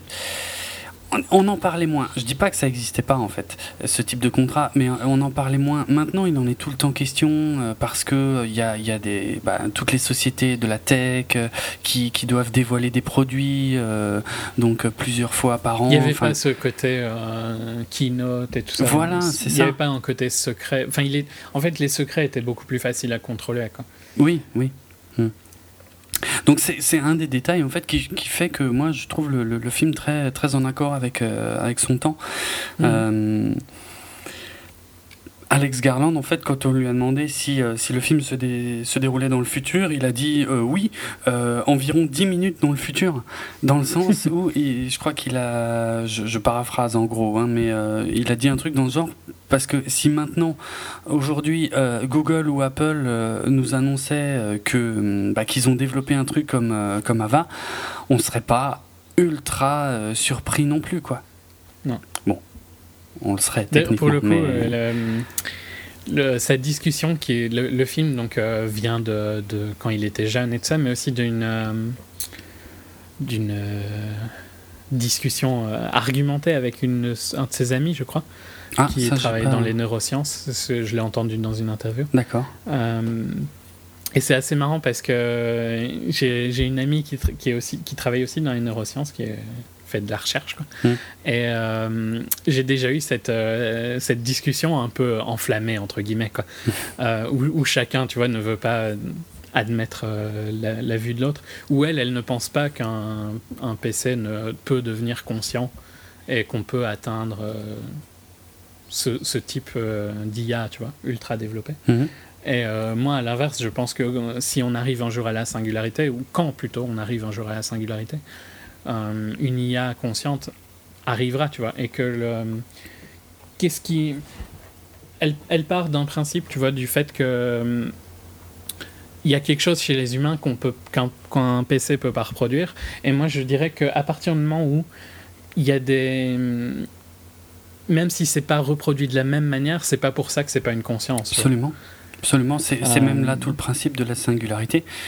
Euh, que je vais me permettre de, de réexpliquer rapidement. On en avait déjà un peu parlé. euh, Mais, mais c'est donc c'est un peu de ça qu'est basé euh, Ex Machina. C'est comme C'est ça vrai. que l'idée s'est développée aussi. D'accord. Ah ok. Pour ok. lui, hein, pour lui. Ah, mais c'est c'est pas mal, ouais. C'est bien vu. Alors, la singularité, en fait. Euh, on avait parlé dans Interstellar de la singularité euh, physique, je crois, donc c'est qui les trous noirs, et je vais pas revenir là-dessus maintenant. Mais euh, donc, dans le même ordre d'idées, il y a ce qu'on appelle la singularité informatique. Euh, en fait, qui se base euh, sur la loi de Moore, qui je sais plus du tout quand elle a été édictée, puisque j'ai pas du tout révisé. Euh, c'est dans les années 50, 60, un truc comme ça. Quelque chose comme ça, ouais. Bref. Euh, donc, ce mec-là, Moore, je me souviens même pas de son prénom, tu vois, avait dit que. La loi de Moore, c'est tout, c'est son prénom. oui, non. avait dit que la puissance des processeurs, en fait, doublerait. euh, C'était tous les ans ou Tous les ans, il me semble. Ouais, tous les ans, on va dire. Ouais. Que c'est tous les ans. Et il s'avère que euh, bah, ça a été plus ou moins le cas en fait depuis les, les débuts de l'informatique. Euh, Aujourd'hui, ça devient beaucoup plus compliqué en fait de, de continuer à doubler tous les ans parce que les, euh, la fabrication des processeurs en fait atteint des limites, des limites de possibilités physiques. Et c'est pour ça que, que maintenant on a de, de plus en plus de processeurs. Ah non, c'est tous les deux ans, pardon. Ah, c'était tous les deux ans, tu vois. Je- il me semblait bien que c'était une autre temporalité. Bref, de toute façon, c'est à peu près ça le, principe. hein. C'est selon une certaine régularité, on a une, euh, euh, on, on multiplie par deux, donc euh, à chaque fois. Et bref, et je suis en train de partir sur les processeurs et c'est aussi quelque chose que j'ai pas révisé, donc euh, ça va être trop compliqué. Mais donc, même si aujourd'hui ça ralentit un peu, euh, en fait, si, si on double plus vraiment la puissance, aujourd'hui on double, euh, par contre, on augmente de plus en plus le nombre de, de processeurs, ce qu'on appelle les, les corps, hein, les bicores, euh, quadricores, euh, octocores, euh, voilà, on nous en colle de plus en plus puisque pour pallier en fait le- le- l'impossibilité physique d'augmenter la, la- puissance des, des processeurs eux-mêmes. Euh, ce qui, d'ailleurs rejoint finalement la, base de la loi de Moore qui disait juste que c'était le, le nombre de transistors qui allait doubler, pas forcément leur puissance, euh, mais bref. Le principe en tout cas c'est celui-là. Et en fait, euh, en continuant Quel comme était ça... le fondateur d'Intel, hein, pour le coup. Ah oui, euh, quand même. Il était pas, c'était pas n'importe qui. C'est un, un des fondateurs d'Intel. quand même. Et je crois qu'il en était question il n'y a pas longtemps. C'était pas l'anniversaire de cette prédiction parce qu'il me semble qu'il a donné des interviews en fait euh, à ce sujet. Mais Enfin bref, c'est pas important. Euh, C'était en 65, donc c'est fort possible. il y a eu 65, quelque ouais, chose. hein, il me semble, moi j'en ai entendu euh, de nouveau parler ces derniers temps. Et donc, euh, en suivant cette théorie, donc cette croissance exponentielle de la puissance des, des ordinateurs, de la puissance de réflexion des ordinateurs, on pourrait imaginer qu'un jour, euh, le- le- la puissance de calcul, de réflexion euh, et le savoir des machines dépassera celui de l'humain et deviendra euh, inaccessible en fait à l'esprit humain. C'est-à-dire que, les machines vont continuer à se développer à, un niveau en fait, qui ne sera plus accessible pour euh, à la compréhension humaine.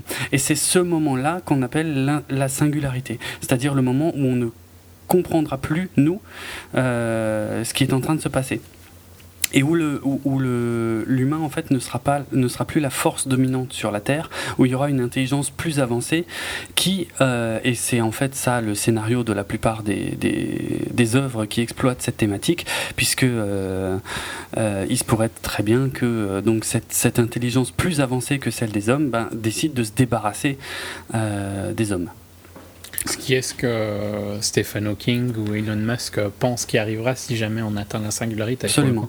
Euh, c'est pour ça qu'on a régulièrement des, des, calculs très précis, mais que j'ignore sur quoi ils se basent, qui, qui, sortent hein, tous les ans, il y en a plusieurs, qui nous donnent une date à laquelle euh, cette singularité se, se produira.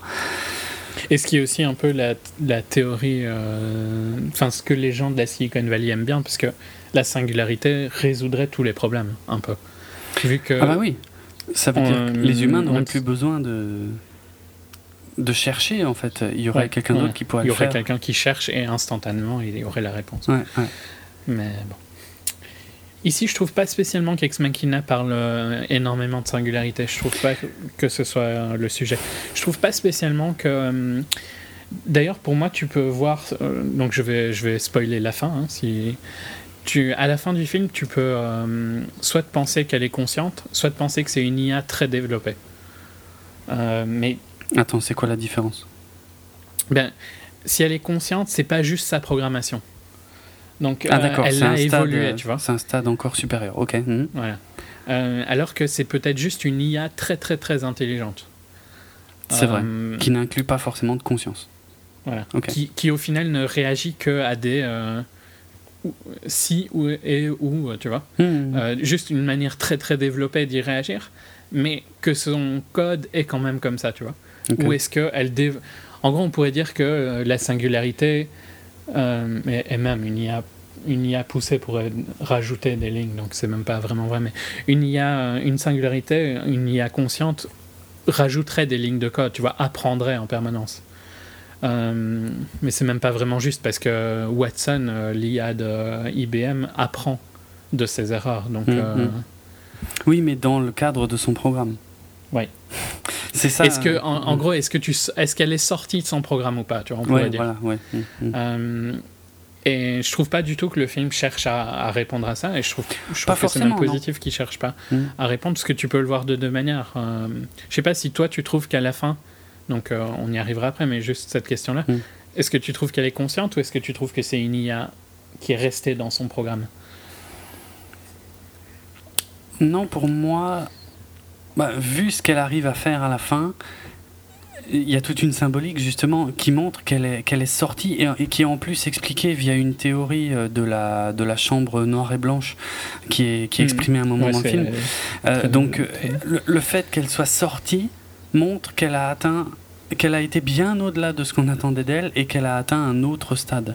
Donc moi je suis plutôt... Sauf que techniquement, tu vois... Euh euh, Nathan l'a codé oui. pour que son but soit de sortir. Alors, je sais pas, si, j'irai peut-être pas jusqu'à dire que pour que son but soit de sortir, mais effectivement, il l'avait envisagé et il l'avait prévu. Mais, mais elle a quand même réussi, parce que lui, il avait quand même prévu de l'en empêcher et elle, elle a réussi.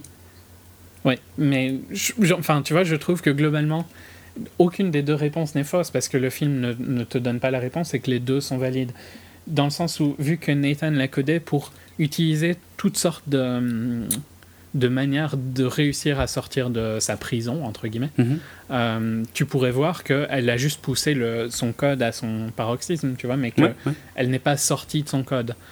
Euh, et en même temps, tu peux aussi voir le fait que ses réactions montrent qu'elle est consciente. Je trouve que les deux sont valides et tu peux choisir, tu vois, mm -hmm. comme tu préfères, mais j'aime bien que le film n'ait pas été cherché à, à répondre à ça, quoi, que ça, ça qu'il y ait un doute en fait sur ça. Ouais. Je trouve que c'était un des points positifs de la fin du film que je trouve très fort hein, pour, pour, le coup. Mm. Mais on y arrivera. Euh... Bah alors si on reprend un peu plus chronologiquement, mais c'est vrai qu'on va pas en autant rentrer dans les détails que d'habitude. Euh... Bon, le, le, forcément le, le, premier contact, en fait, il y a deux premiers contacts. Il y a le premier contact avec Nathan, mais ça on en a déjà un peu parlé, qui est très mmh. intéressant, qui va permettre de poser les bases, qui permet de poser les bases de Nathan aussi, de, de, donc qui nous montre que le mec il essaie de se la jouer euh, cool, tranquille, t'inquiète, il faut pas que tu vois ça comme si on était au boulot, puis après il lui fait signer un contrat. euh, et, euh, et aussi le fait que tu comprends assez vite que, que Nathan ne, ne, dit que ce qui l'arrange en fait mm -hmm. et qui construit ses propres dialogues. C'est comme quand ils arrivent dans la chambre et que Caleb ne dit rien. Il dit rien du tout. Et Nathan lui dit Oui, je vois, qu'est-ce qu'il y a Qu'est-ce qui. C'est quoi cette expression Qu'est-ce qui t'arrive Dis-moi, machin. L'autre répond pas vraiment. Il lui dit Oui, tu penses qu'il n'y a pas de fenêtre Pourquoi il n'y a pas de fenêtre? Mais en fait, ici, c'est un centre de recherche, machin. Bon, ça permet effectivement d'introduire le fait que euh, derrière, il va lui, il va lui présenter euh, Eva. Mais, euh, mais ça montre aussi à quel point il, il est totalement en contrôle. Ouais, Toujours, toujours. Et, et, et, en fait, si la, si la conversation ne va pas là où il veut qu'elle aille, il, il, il, va, il va l'emmener quand même. Euh, je veux dire, il, il prend pas de pincettes. Et c'est, c'est pas du tout une manière normale de, d'interagir avec les gens. Non, non, non, tu sens qu'il a aucun skill euh, social, on dirait. Ouais, ouais, c'est ça, c'est ça. Qu'il les a perdus. Ou, ou qu'il les, les a perdus, ouais, voilà. voilà. Et donc après, la, la, deuxième forme de premier contact, c'est évidemment Nathan par rapport à, à, à Eva. Euh, Caleb. Caleb, oui, j'ai du mal. Hein. en fait, j'ai énormément de mal avec le prénom Caleb. Je suis vraiment désolé, d'ailleurs, si on a des auditeurs qui s'appellent Caleb. Courant, dire ouais, je, ouais, je pense, mais j'arrive pas à, à m'imaginer ce prénom comme enfin ça comme prénom en fait ça doit être pour ça c'est d'ailleurs ils ont tous des prénoms bibliques hein, pour le coup c'est euh, que ce soit Eva évidemment mais euh, Nathan ou enfin euh, Nathan et ou Caleb c'est ils sont tous les trois extraits de la Bible euh, ce qui ce qui ce qui transparaît un tout petit peu à un moment dans une scène où justement euh, Nathan parle du fait que, que s'il crée la vie, il peut être vu comme un dieu. Mm -hmm. C'est vrai. Et, euh, et, tu disais tout à l'heure qu'il n'est qu pas question de, de la singularité dans le film, mais je crois que le mot est prononcé quand même une fois, euh, mais je sais plus dans quel dialogue, pour être franc. C'est possible. Mais c'est dans le sens, euh, c'est possible hein, qu'il soit dit. Ouais. Mais on n'est pas dans un film comme. Euh, C'était très mauvais, hein, donc j'ai pas envie de faire une, une, comparaison avec lui, mais on n'est pas dans un truc comme Transcendance, tu vois, qui oui. se base tout son film sur la singularité. Absolument, ouais, ouais, c'est vrai. C'est vrai. Euh... Ça reste beaucoup plus un outil euh, pour, euh, pour arriver à la conscience, en fait, je dirais. Mhm. Mm -hmm. Ici, s'ils en parlent, c'est même plus comme ça, il me semble. Oui, c'est ça. Mais c'est possible que ce soit dit. Hein. C'est dans leurs échanges, mais c'est pas. Euh, ils te tracent pas la thématique du film, quoi. C'est mmh. évidemment eux quand ils quand ils discutent, ils évoquent toutes les thématiques euh, qui seraient logiquement liées à la solution, enfin à la situation plutôt qu'ils sont en train de, de vivre. Donc euh, voilà, c'est relativement bien intégré.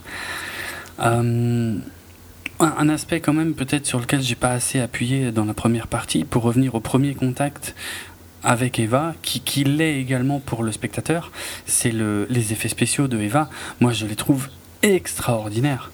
Euh, je veux dire, c'est ultra bien géré. Maintenant, au-delà du jeu hein, de, de l'actrice, qui aide beaucoup, hum, euh, franchement, tout, tout, toutes ces parties transparentes, euh, moi. Je... Là, t'as pas l'impression que c'est des effets spéciaux, ce qui est le meilleur compliment absolument, que je peux lui faire. Absolument. Mm, mm. Et ce qui est indispensable pour que le film fonctionne aussi. Donc, euh, oui. il y a un énorme boulot de la part des, des studios d'effets de, spéciaux. Mm. Parce que hum, tu dois, en tant que spectateur, tomber amoureux d'Eva. Sinon, euh, tu dois, si tu, tu as vu que tu t'identifies à Caleb. Comme Caleb, voilà, c'est ça. Oui. Donc, si. Euh, et, et, pour le coup, je pense que le film peut euh, complètement déplaire à des gens qui ont des problèmes avec cette idée-là de. Comme on en avait parlé avec Art, tu vois, techniquement. Mm. et je, je, sais bien qu'il y a des critiques qui n'aiment pas du tout le côté. le fait qu'il que y a une emphase sur le, le côté sexuel d'Eva et sur le sex, les, les, robots sexuels et tout ça. Mm. Mais si, si, tu ne peux pas te mettre dans la position de Caleb et tomber et, euh, et devenir euh, amoureux d'Eva, ça va pas fonctionner.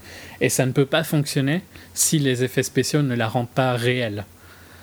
Ouais. Et c'est ça qui est super fort parce que c'est vraiment, je trouve, la force du film, c'est d'avoir un perso qui est visuellement, tu vois que c'est un robot.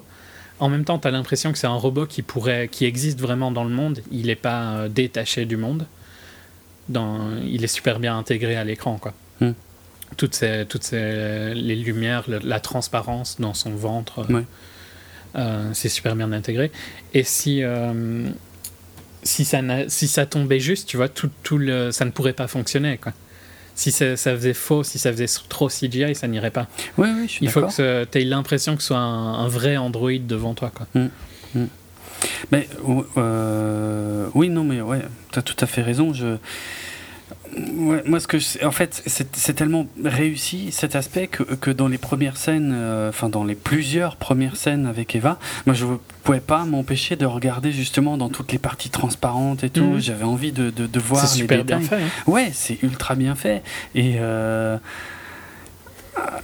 ouais, ça c'est. Enfin, ouais. Je, en fait, je me demandais comment euh, Caleb, euh, dans sa situation, euh, arrivait à discuter normalement, en, en- je sais pas, en la regardant dans les yeux, par exemple, tu vois. Parce que pour moi, ce serait impossible. C'était obligé de regarder dans, dans tout. Parce qu'il y a des petits, il y a des lumières. Enfin, c'est super joli en Mhm. plus. Et puis. et puis ouais, je- bon, il y a des matériaux. Là, c'est de la pure SF parce que c'est à la fois transparent et flexible. Euh, Et euh, il n'y a, pas de liant à l'intérieur. Tu vois, ça a pas l'air de baigner dans un liquide ou je sais pas quoi. Ouais, non, non, c'est clair. Donc, euh, mais c'est très beau de toute façon. Et euh, non, mais ouais, que- que- que- quelque part en fait, c'est- une des réussites du film effectivement. euh, qui aide, qui aide à vendre le, l'IA, euh, puisqu'on on sent que c'est quelque chose d'extrêmement euh, bien euh, pensé de- du côté euh, logiciel jusqu'au côté euh, matériel. Euh, et d'un autre côté, il y a, quand même les parties humaines qui sont, elles, très humaines, tu vois. euh, Il n'y a pas non plus euh, spécialement... Elle joue pas le robot.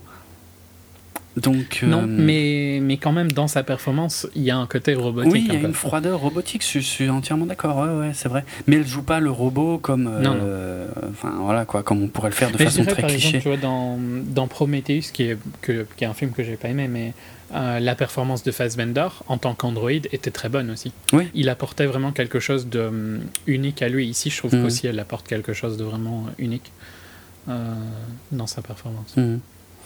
Alors maintenant, par contre, pour revenir sur euh, un- un- une autre thématique que tu as abordée et que, qui est clairement au cœur du film, euh, c'est le côté, euh, le côté sentimental et que sur lequel j'ai un peu plus de mal, justement. Oui, ça m'é- ça m'étonne pas en fait. Et je pense que c'est pour ça que le film marche mieux sur moi que sur toi. Mm. C'est peut-être sur ce point-ci où le fait que quelqu'un qui n'aime pas Heure va pas aimer ici, et quelqu'un qui aime bien Heure va être plus enclin à apprécier ceci. Peut-être, oui, effectivement. Enfin, oui, j'avais pas fait le rapprochement avec Heure, mais ok, peut-être. Disons que. Oh, et encore que Heure, euh, le cadre est différent. Moi, je vais t'expliquer dans, dans ce film pourquoi ça me gêne. C'est-à-dire que euh, on, va, on va progressivement comprendre. En plus, de toute façon, Nathan le met sur la piste hein, régulièrement. Il lui, il lui demande d'abord, toi, qu'est-ce que tu penses d'elle? Et, et après, mais elle, d'après toi, qu'est-ce qu'elle pense de toi? Euh, Mhm. et c'est vrai que la deuxième, euh, la deuxième entrevue, la deuxième session avec Ava euh, est assez intéressante en fait, même euh, dans les positions parce que je pense que ça, ça a été très travaillé aussi, parce que c'est elle. En, fait, au début, elle lui montre un dessin abstrait, puis il lui, il lui dit pourquoi tu dessines pas des trucs un peu plus concrets, et, et- et elle va inverser complètement le truc, et elle va lui poser des questions. Elle lui dit ouais, cette conversation ne va qu'en dans un sens, et on va, on va inverser le truc, et puis c'est elle qui est debout. Euh, et c'est lui qui est assis et elle lui pose des questions sur, euh, sur lui. Mhm. Et euh, c'est très inattendu, je trouve, dès le deuxième, dès la deuxième rencontre, en fait, que, euh, que les rôles soient, soient aussi inversés, donc même physiquement, hein, puisqu'elle le surplombe. Elle, elle, Ah ouais, elle est mais, debout. mais ça me ça me gêne pas du tout. Moi, j'aime beaucoup cette scène-là. Non, ah oui, non, mais j'ai pas. euh, Mon problème n'est pas encore là. hein, T'inquiète pas. Euh, ça, c'est très intéressant que ça arrive aussitôt et que lui, finalement, bon, lui, de toute façon, est persuadé de participer à un test, mais un test qui serait sur elle.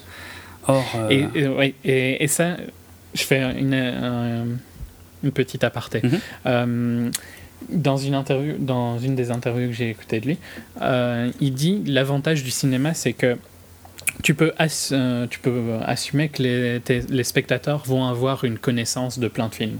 Surtout quand tu fais un film comme ça, quoi. Ouais. Donc, en gros, tout le monde a vu Blade Runner, quoi, tu vois. Mm. Euh, et donc, tu peux, par exemple, penser que euh, tu peux inverser les rôles parce que les gens vont accepter ça très vite.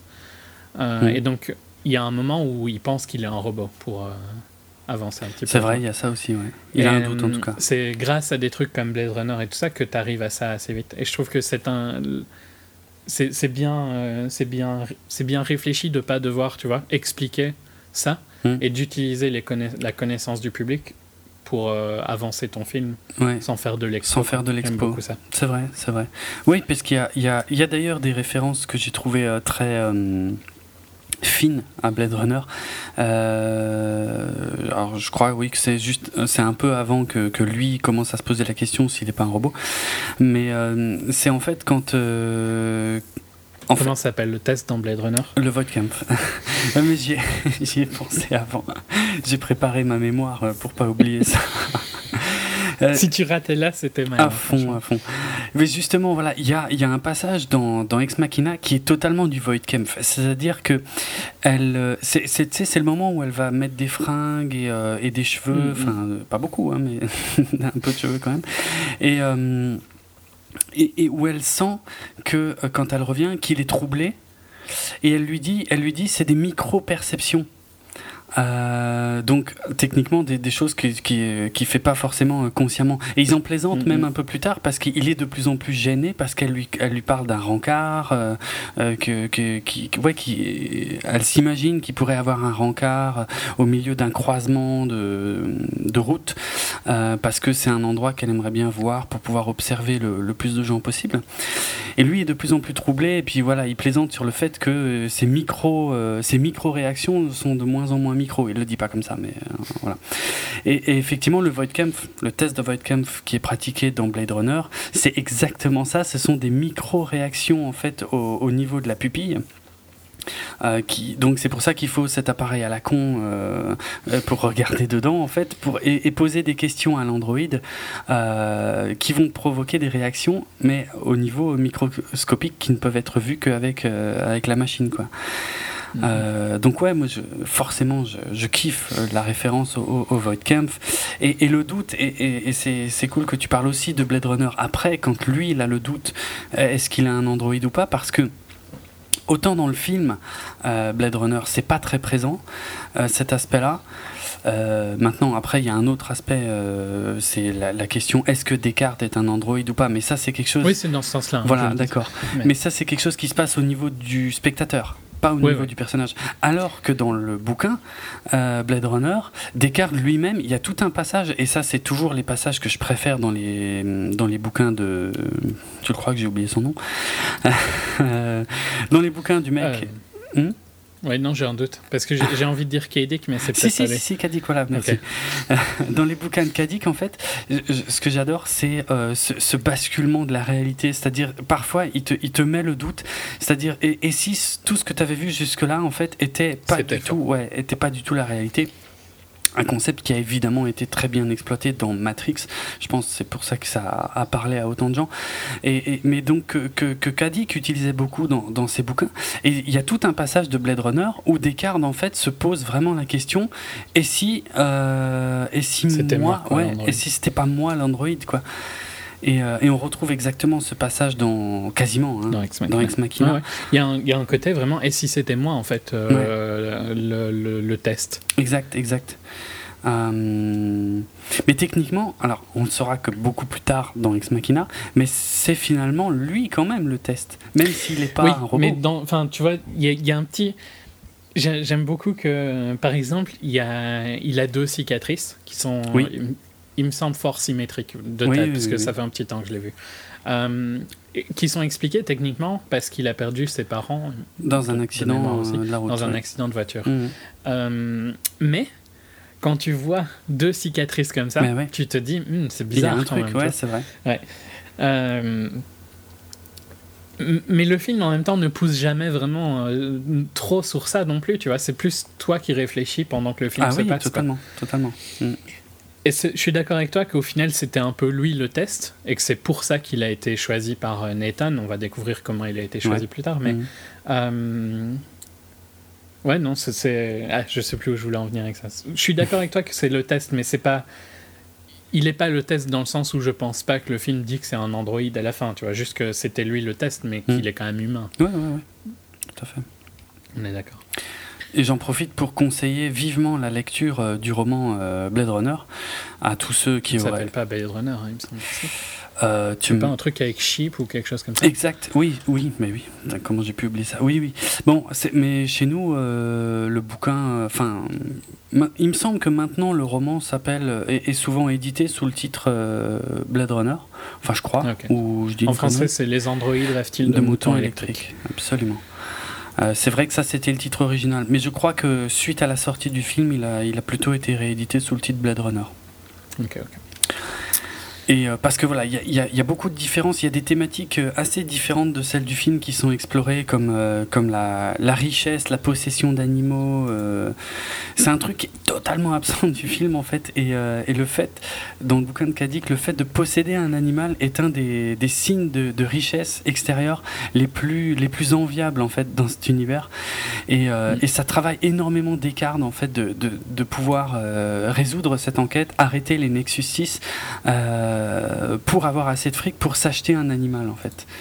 Euh, sachant qu'il y, a aussi la solution de secours qui est d'a- d'acheter éventuellement un animal euh, robotique qui est déjà pas mal mais qui est quand même pas aussi classe que d'avoir un vrai animal. Et ce truc, ça le travaille énormément et c'est pas du tout dans le film euh, mais j'ai trouvé ça euh, ultra intéressant. Voilà, donc c'est pour dire il y a quand même de grosses différences si vous pensez connaître l'histoire de Blade Runner. euh, le bouquin euh, aborde d'autres choses euh, super cool. C'est un bon livre à lire avant le remake. Le remake? Quel remake? Bah, ah, la- ah, la suite, tu veux dire? Oui, oui, la suite, oui, oui c'est vrai. Quelle horreur. Ouais. Oh non, non, pas quelle horreur, je suis pas d'accord. Pas quelle horreur euh, vu le. oui, vu le que- réel, mais ça. Voilà. D'accord, mais c'est pas parce que Denis Villeneuve s'en occupe que ça veut dire qu'il faut le faire quand même. Ok, mais tant qu'à. S'il fallait le faire, autant que ce soit quelqu'un Autant de que bien ce qui soit s'en quelqu'un de bien, ça je suis d'accord. ok. Euh, et tu vois, par exemple, dans, dans un truc à la Blade Runner, justement, dans, euh, parmi les manipulations de, de Nathan, pour revenir à Ex Machina, euh, on a le personnage de Kyoko qui apparaît assez tôt dans le film, qui vient Mhm. réveiller Caleb, qui était persuadé d'être seul avec Nathan euh, dans ce truc. Et bon, je pense que ça fait un choc hein, au réveil, Ouais, ouais. surtout qu'elle dit Non, pas un c'est mot. pas déplaisant. mais- Non, c'est clair, mais bon, ça doit faire un peu bizarre quand même. Et Nathan, tou- toujours aussi sûr de lui, euh, puisqu'on la revoit assez rapidement euh, pendant un dîner, euh, qui dit ouais, euh, de toute façon, t'inquiète pas, elle comprend pas l'anglais, elle comprend pas un mot de ce que tu dis, et c'est le meilleur moyen pour que, bah, parce qu'il y a des secrets ici, voilà, il faudrait Ouais. pas que ça sorte, pour, pour pas qu'il y ait de fuite, quoi. Et on apprendra évidemment plus tard. Et honnêtement, je l'avais pas vu venir, en tout cas pas tout de suite. Non, moi non plus. Et, et je, je- je trouve qu'il y a un, un des points très forts du film, et pareil, hein, je vais aller loin dans le film, mais Mhm. j'y pense maintenant et j'ai pas envie. C'est que hum, Caleb, tu vois, qui était censé voir comme le, le mec sympa et tout ça, quoi. C'est, euh, Oui, oui, oui. il s'en fout complètement de comment euh, Nathan traite Kyoko, tu vois. Quand il veut, quand il veut aider. Eva à s'échapper, il veut aider Eva, pas Kyoko. Il s'en fout complètement. C'est vrai. Ah, mais Euh, oui, on, on va revenir à ce qui me gêne d'ailleurs, que j'ai finalement pas été au bout non plus. Oui, oui, exact. Et j'ai- j'aime bien ça parce que ça. Ils auraient pu en faire, tu vois, le. En fait, j'aime bien parce que ça le rend humain, quoi, en fait, Caleb. Mm. Et c'est peut-être aussi une des raisons pour lesquelles Eva l'abandonne là. Peut-être qu'elle voit qu'il est pas si diff- Il est pas si différent que Nathan, en fait. J'ai pas vois, du tout la même lecture. Ok, ok. Mm. Euh, mais tu vois, tu vois où je veux. Ouais, enfin, ouais, ouais, ouais. il, il a un côté au- aussi négatif quoi. Est-ce que euh, et, euh, le côté sexuel d'Eva, est-ce que si ça avait été un androïde homme, il aurait cherché à, à la faire, à le faire échapper, tu vois? Ah, ouais, Euh, non. euh, c'est- C'est des trucs qui font que au final, Caleb, qui a l'air gentil au début, il est pas si si gentil que ça. Il est Non. pas méchant, hein, mais euh, il est humain quoi. Il est Tout aussi, euh, il, a, il a tous les défauts d'un être humain. mm, mm. Mais vas-y, Mais- t'es pas du tout d'accord. En fait, ouais, euh, ça c'est la, ça c'est, ouais, au début du film, en fait, t'as une lecture assez simple, assez manichéenne. Tu dis Caleb, c'est le mec sympa, Ouais. Nathan, c'est le, c'est le salaud, et, et, et Eva, c'est un peu le, le- le détonateur, on va dire. Alors que plus on avance dans le film, et plus je trouve que cet équilibre est finalement euh, pas si simple que ça. Non, non. Je trouve- Bon, ils sont tous les trois très gris en fait. hein. Plutôt que d'être euh, noir et blanc. euh. Ben, oui. alors, pour Caleb, je suis d'accord. Pour Eva aussi. Oui, Nathan, est... ouais, Nathan- Nathan a peu de côtés très positifs, on va dire. ben, tu vois, moi, je suis, je suis assez peu d'accord avec ça finalement. Nathan, à la fin du film, reste pour moi finalement le seul euh, qui avait appliqué une certaine logique dans ce qu'il a fait, qui n'a pas cédé à. Bon, tu me diras Eva aussi, hein, pour le coup, forcément. Mais c'est. euh, Je vais essayer d'être plus clair. Euh, pour moi, Nathan, en fait.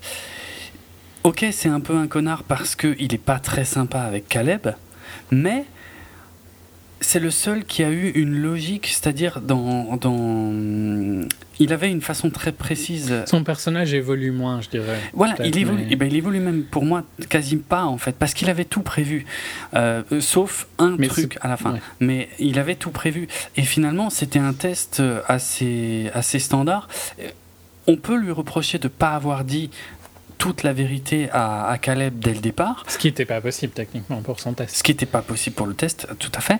Mais à part ça, finalement, moi je trouve qu'on n'a pas grand-chose à reprocher à Nathan. C'est un mec qui, qui crée et qui, et qui fait tester euh, son produit par, euh, par un intervenant extérieur. Mais il cherche pas à faire du mal. On dirait que c'est un pourri en fait. On essaie de nous le faire passer dans le film pour un salaud, un pourri, un- je sais pas quoi.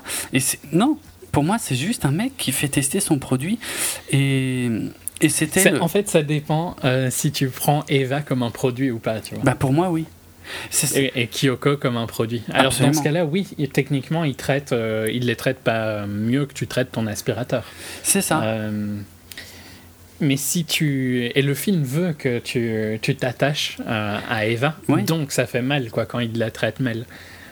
Oui, c'est un peu le but de son test. Mais je, sais- mais je comprends pourquoi il le fait. C'est- Moi, je, je- je trouve ça bien d'avoir voulu tester ça, d'aller de- d'aller aussi loin dans son test. Mais il n'a pas cherché particulièrement à nuire à Caleb. Tu vois ce que je veux dire? C'était juste pour, euh, pour voir si peu, ça même. marchait. Oui, enfin, il a cherché à, à le nuire dans le but de son test, Voilà. mais il a quand même pris Caleb pour pour euh, pour des raisons spécifiques qui parlent. Tu vois, il a pris Caleb parce qu'il était célibataire, il a pris Caleb parce qu'il était vrai, sensible. vrai. Il a fait une étude, tu vois, sur Mhm. pourquoi choisir Caleb, qui était pas forcément, qui était qui était pas un, un mauvais programmeur, tu vois, mais euh, il- mais mais il l'a pris plus pour d'autres raisons que ses talents de programmation. Oui, oui, ça c'est vrai, ok, ça c'est une Donc révélation au final, tu vois, il utilise quand même les gens. Hum, Il utilise un être humain en dehors de- des machines. Mais ça reste dans le cadre de sa boîte, tu vois ce que je veux dire? Euh, Même si... Ouais, mais c'est quand même un peu poussé, quoi, tu vois. Je suis Je peux, d'accord. je peux pas, Mais- je peux pas te laisser dire qu'il est très sympa. Il est. Je dis pas qu'il est Je suis sympa. d'accord qu'il il évolue pas beaucoup, donc il reste comme il est euh, le- tout le film. hein, mais Je- ok, je, je dirais pas qu'il est sympa, mais, mais je dis- franchement, euh, une fois arrivé à la fin du film, c'est le seul personnage où je me dis finalement, c'est le seul qui était normal dans cette histoire. C'est le seul qui a eu. pourquoi est-ce que Caleb n'est pas normal pour Parce que, parce que Caleb euh, est, est- est allé, euh, est allé beaucoup plus loin que ce que Nathan attendait de lui et a reprogrammé un truc à un moment où euh, Nathan ne s'y attendait pas et c'est ça qui a foutu le bordel. C'est précisément le seul élément que Nathan n'avait pas prévu, la reprogrammation des portes, que, euh, ben, qui, va, qui va causer leur perte à tous les deux. Donc Oui, mais Caleb fait des conneries. Caleb ne se rend pas compte de ce qu'il est en train de non, faire. parce que pa- parce que Caleb est amoureux. Ouais, voilà, et, et- et j'ai toujours pas parlé de ça, mais c'est effectivement aussi un des aspects qui me gêne. Alors que Nathan, lui, avait tout prévu. Et, et pour lui, enfin, Mais tu peux pas vraiment critiquer à Caleb de tomber amoureux alors que c'est ce que Nathan c'est ce que voulait. bien sûr. Euh, Sauf que, et je vais, et je vais quand même finir par le dire, donc maintenant, Mhm.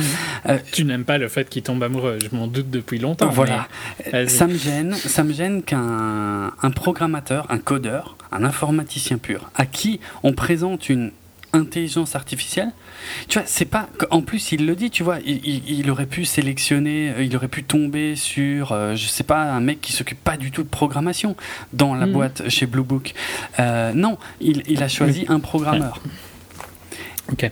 Tu vois où je veux en venir je- ouais, Il ouais, devrait- mais, il devrait euh, donc- Qui comprend qu'il y a un code derrière. Voilà, il devrait réfléchir en termes de logique pure, de logique informatique, et, et, et il ne devrait pas se laisser berner par les sentiments qu'il pense euh, avoir pour Eva, euh, comme comme c'est montré dans le film. Et moi, ça me gêne qui, qui, qui, que le côté codeur, finalement, informaticien, ne soit pas exploité, même si effectivement c'est expliqué après, puisqu'il y, a une, il y a une double révélation. Il y a la première révélation où Caleb dit à Nathan Ok, vous m'avez choisi parce que je suis codeur, et l'autre lui dit Oui. et un peu plus tard dans le film, il lui dit En fait, vous m'avez pas du tout choisi parce que je suis codeur, vous m'avez choisi parce que je suis sensible, parce que je suis un mec bien, parce que je suis célibataire, parce que vous avez étudié mon profil en ligne. Ce qui va nous permettre d'ailleurs de, de, passer à une autre thématique euh, très intéressante, je, trouve, du film. Le plus marrant, hein, je dirais, c'est que de nous deux, je suis probablement. Enfin, euh, j'ai plus. Euh, j'ai fait de la programmation, j'ai mhm. fait de l'informatique de gestion et tout ça. Et pourtant, moi, je, suis, je, ça me dérange pas, tu vois. Vu que je fais les mêmes j'ai les mêmes réactions que Caleb en regardant le film. Mais ça me surprend pas non plus du tout que t'aimes pas ça parce que c'est dans ta personnalité. Quoi. Ouais, a priori, ouais. Mais euh, c'est ouais, c'est marrant que bon, j'ai pas du tout le talent de Caleb euh, en programmation, hein, vu que j'aime pas trop ça. Mais euh, ça me gêne pas et je trouve que c'est la force du film justement le fait qu'il sait que c'est un robot et qu'il tombe quand même, qui, qui tombe quand même amoureux d'elle. C'est justement pour ça que c'est fort. Et moi, c'est la petite partie qui me pose problème, qui fait, qui me sort un peu du film, tu vois. Mm. Mais c'est pas surprenant en soi. Mm, non, je veux dire, euh, tu vois, si, si tu avais dû. Tu savais que ça allait plus me plaire et, tu sais, je savais que ça allait moins te plaire ce côté-là. Mm, c'est sur ce point-là que je dirais que ça se rapproche de notre avis sur Heure. Hein, c'est vrai, mais je, honnêtement, j'avais pas du tout fait le rapprochement avec Heure, mais il y, a une, y a une logique. Ok, ouais. Euh, alors, oui, le point suivant qu'on peut, qu'on peut aborder, justement, c'est euh, le fait que, que Nathan a, sélectionné Caleb, notamment donc, par rapport à son profil en ligne. Euh, en fait, ça, c'est une scène qui, est, qui arrive relativement tôt, d'ailleurs, je crois, dans le film. C'est c'est la révélation, en fait, du, du laboratoire, hein, de, de, ce qui a donné naissance à Eva, où il y a finalement très peu d'explications, d'ailleurs. Hein.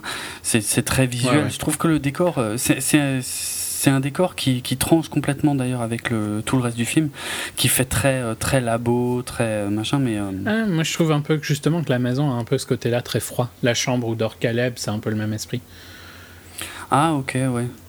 Oui, c'est pas faux, c'est pas faux, mais c'est moins labo que dans cette pièce-là, on va dire. Mais c'est vrai que ça fait, ça fait quand même. C'est logique en même temps qu'il y ait un labo. Hum, hum. Enfin, tu vois que ce soit restreint à un labo, s'il y a un labo, quoi. Ouais, ouais.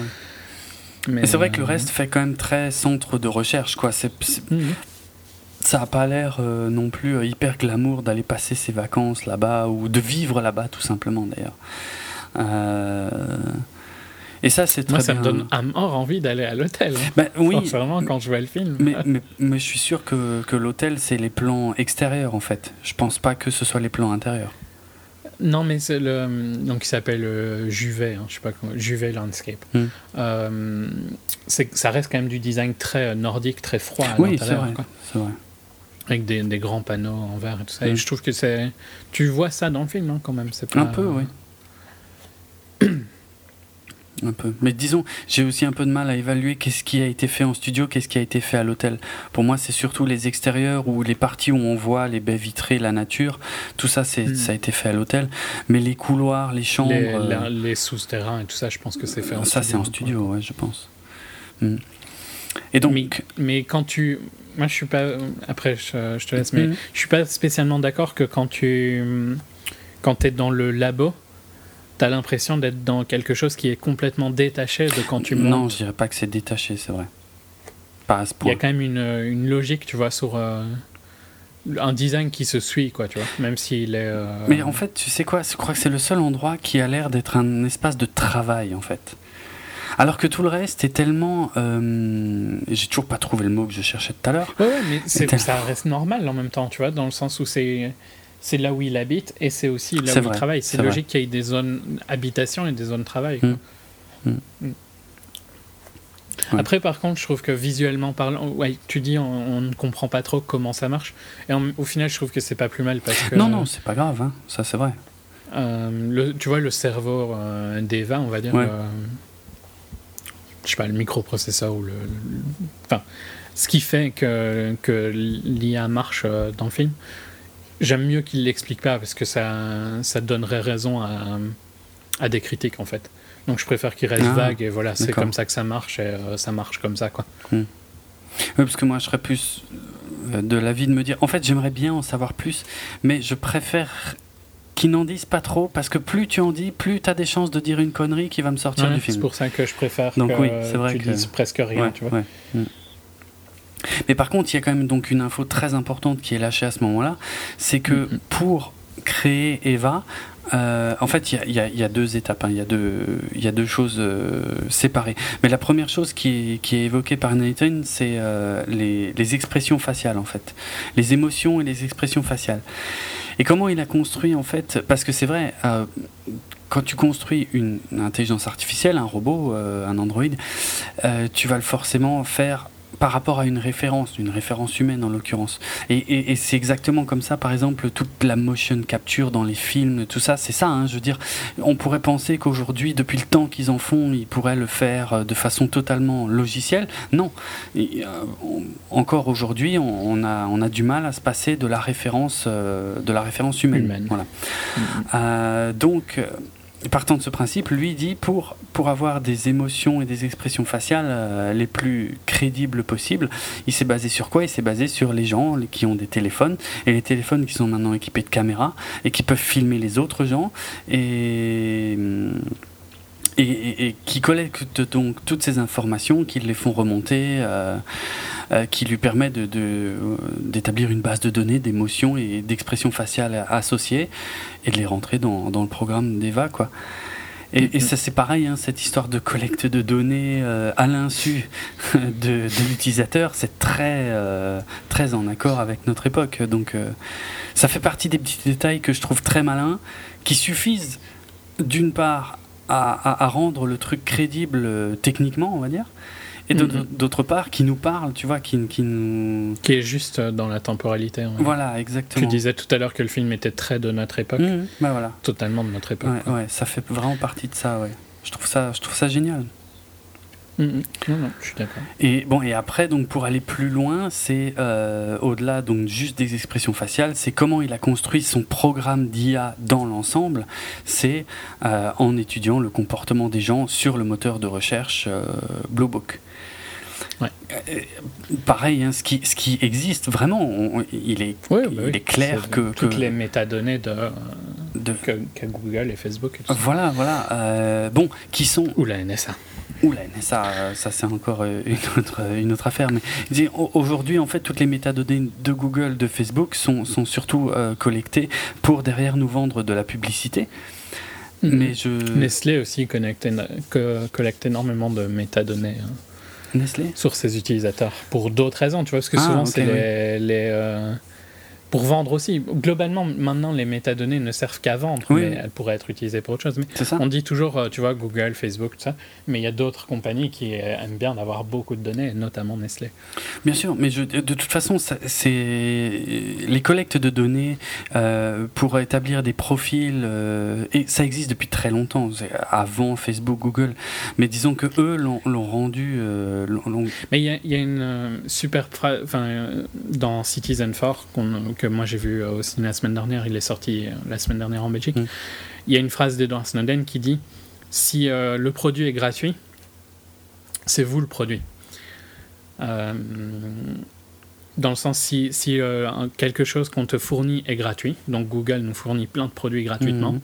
ben forcément c'est nous le produit quoi. C'est nos informations qui sont leurs produits. C'est comme ça qu'ils gagnent de l'argent. Si tu réfléchis de cette manière-là, tout, enfin tu vois, c'est tout est logique. Ça devient quoi. logique, oui, bien sûr. Moi, c'est une phrase que j'entends euh, souvent, de toute façon, dans les débats euh, tech euh, depuis, depuis plusieurs années. Ouais, hein. ouais, bah, je, je- oui, c'est pas, c'est pas, je pense pas que c'est le premier à l'avoir dit, Mhm. tu vois, mais c'est pour euh, faire un, un lien. non, mais là, on, ouais, on y est totalement, effectivement, dans, dans le sujet. Mm. Mm. Et du coup, euh, du coup, donc, donc déjà pour conclure là-dessus, voilà, moi je trouve ça génial effectivement d'avoir pris comme base d'un IA euh, un profil online tel qu'ils existent aujourd'hui, qu'ils sont établis aujourd'hui, même si c'est dans un autre but. Très malin d'avoir euh, intégré ça à, de la science-fiction. Et, euh, et après, donc, se posent les questions de, de, bah, de la prédestination, enfin de la prédestination, c'est peut-être un peu fort, mais de, donc, avec le profil qu'on établit, est-ce que, est que vraiment on arrive à quand même à, à- à- à prévoir le comportement des gens? C'est-à-dire, et c'est là tout, toute l'expérience qui est en train de mener euh, Nathan avec Caleb. C'est-à-dire, il avait tout prévu en fait par rapport au profil de Caleb, et, euh, et finalement, lui, son seul intérêt, c'est de voir si les choses se déroulent comme il l'avait prévu. Puisque le, le vrai sujet du test, a priori, c'est plutôt Caleb, euh, puisque Eva, il, euh, il sait exactement de quoi elle est capable au final. Il n'y a, aucune surprise en ce qui concerne euh, Eva. euh, du côté C'est de... plus, est-ce qu'elle sera capable de convaincre Nathan euh, De convaincre Caleb? Oui, voilà, Tu oui, oui, tout à fait. Tout à fait. Oui, mais je sais. Désolé. Euh, Dans le petit détail que j'ai oublié de dire, mais dans là où il fait les interviews avec Eva, il y a un- une fissure dans le, Ouais, le verre. ouais. Donc ils sont séparés par une- un, un verre. mhm. Et euh, j'aime bien qu'il y ait ça parce que instantanément au début du film, tu te rends compte qu'il y a eu un problème, tu vois. Ouais. Il y a eu que c'est pas la première fois que quelque chose se passe Mm. et qu'il y a eu un problème. Et ça donne un peu ce, ce côté. euh, un, un sentiment un peu uneasy, je sais pas trop comment le traduire, tu vois, mais qu'il y a quelque chose de pas normal qui, qui est récurrent tout au long du film. Ouais, c'est ça, c'est bah ça, ouais, ça, ça fait partie des petits éléments qui, qui mettent de la tension dans le film, puisqu'on se rend compte qu'il y a des choses étranges. Euh, on ne sait pas tout. Euh, et euh, il y a déjà du vécu, ouais, il- voilà, il s'est déjà passé des choses, et puis on ne, Mm, mm. que ce soit Eva ou euh, Nathan, euh, ne, ne nous disent pas tout. Ce qui deviendra euh, évident à la première coupure. Ah non, alors pas, pas tout à fait à la première coupure euh, électrique, parce que la première, c'est quand Caleb Quand est dans est sa chambre. Chez lui. Ouais. Ouais, ouais. Mais la deuxième, en fait, quand il est avec euh, Eva, et que euh, sans la moindre transition, elle lui dit euh, il faut pas que tu fasses confiance à, à Nathan, il te ment, il te manipule et tout machin. Et...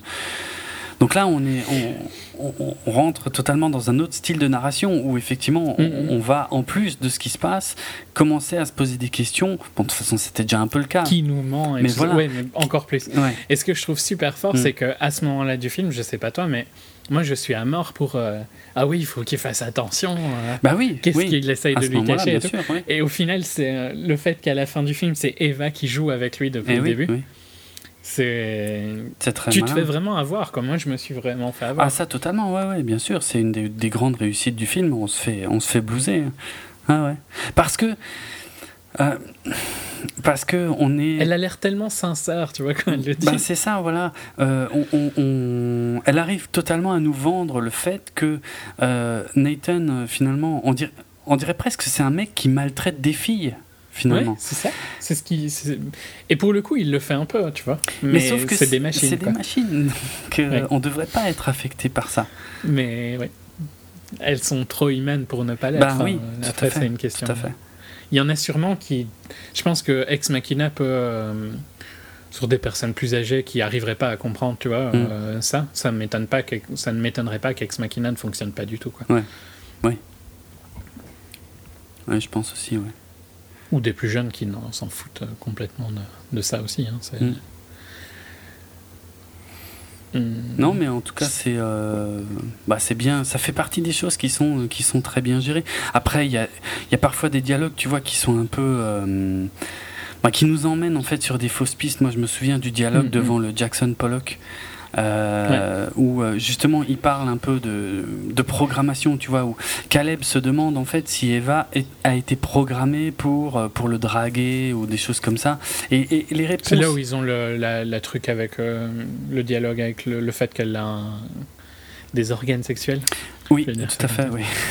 Oui, qui sur le et tu vois là, c'est ce qu'on disait avant, c'est-à-dire Il est what the fuck Ah en ouais. dialogue parce que dans la salle il a un peu choqué je crois. complètement parce que euh, t'as as Nathan qui lui dit je sais qu'est-ce que tu te demandes et oui tu peux la baiser et l'autre il répond bah, oui non mais c'est pas ce que je me demandais mais au final si c'est quand même mais- ce qu'il se et demandait je pense tu vois. plus ou moins je pense peut-être pas de façon aussi physique tu vois Non, mais, euh, mais il se demandait quand même ouais, qu'est-ce qu'il peut-être. enfin tu vois. Peut-être. Mais l'autre est tellement fier, tu vois, de dire qu'il a été, qu'il a pensé même à ça et qu'il a Mhm. développé Eva, même, même, même, cet aspect-là d'Eva.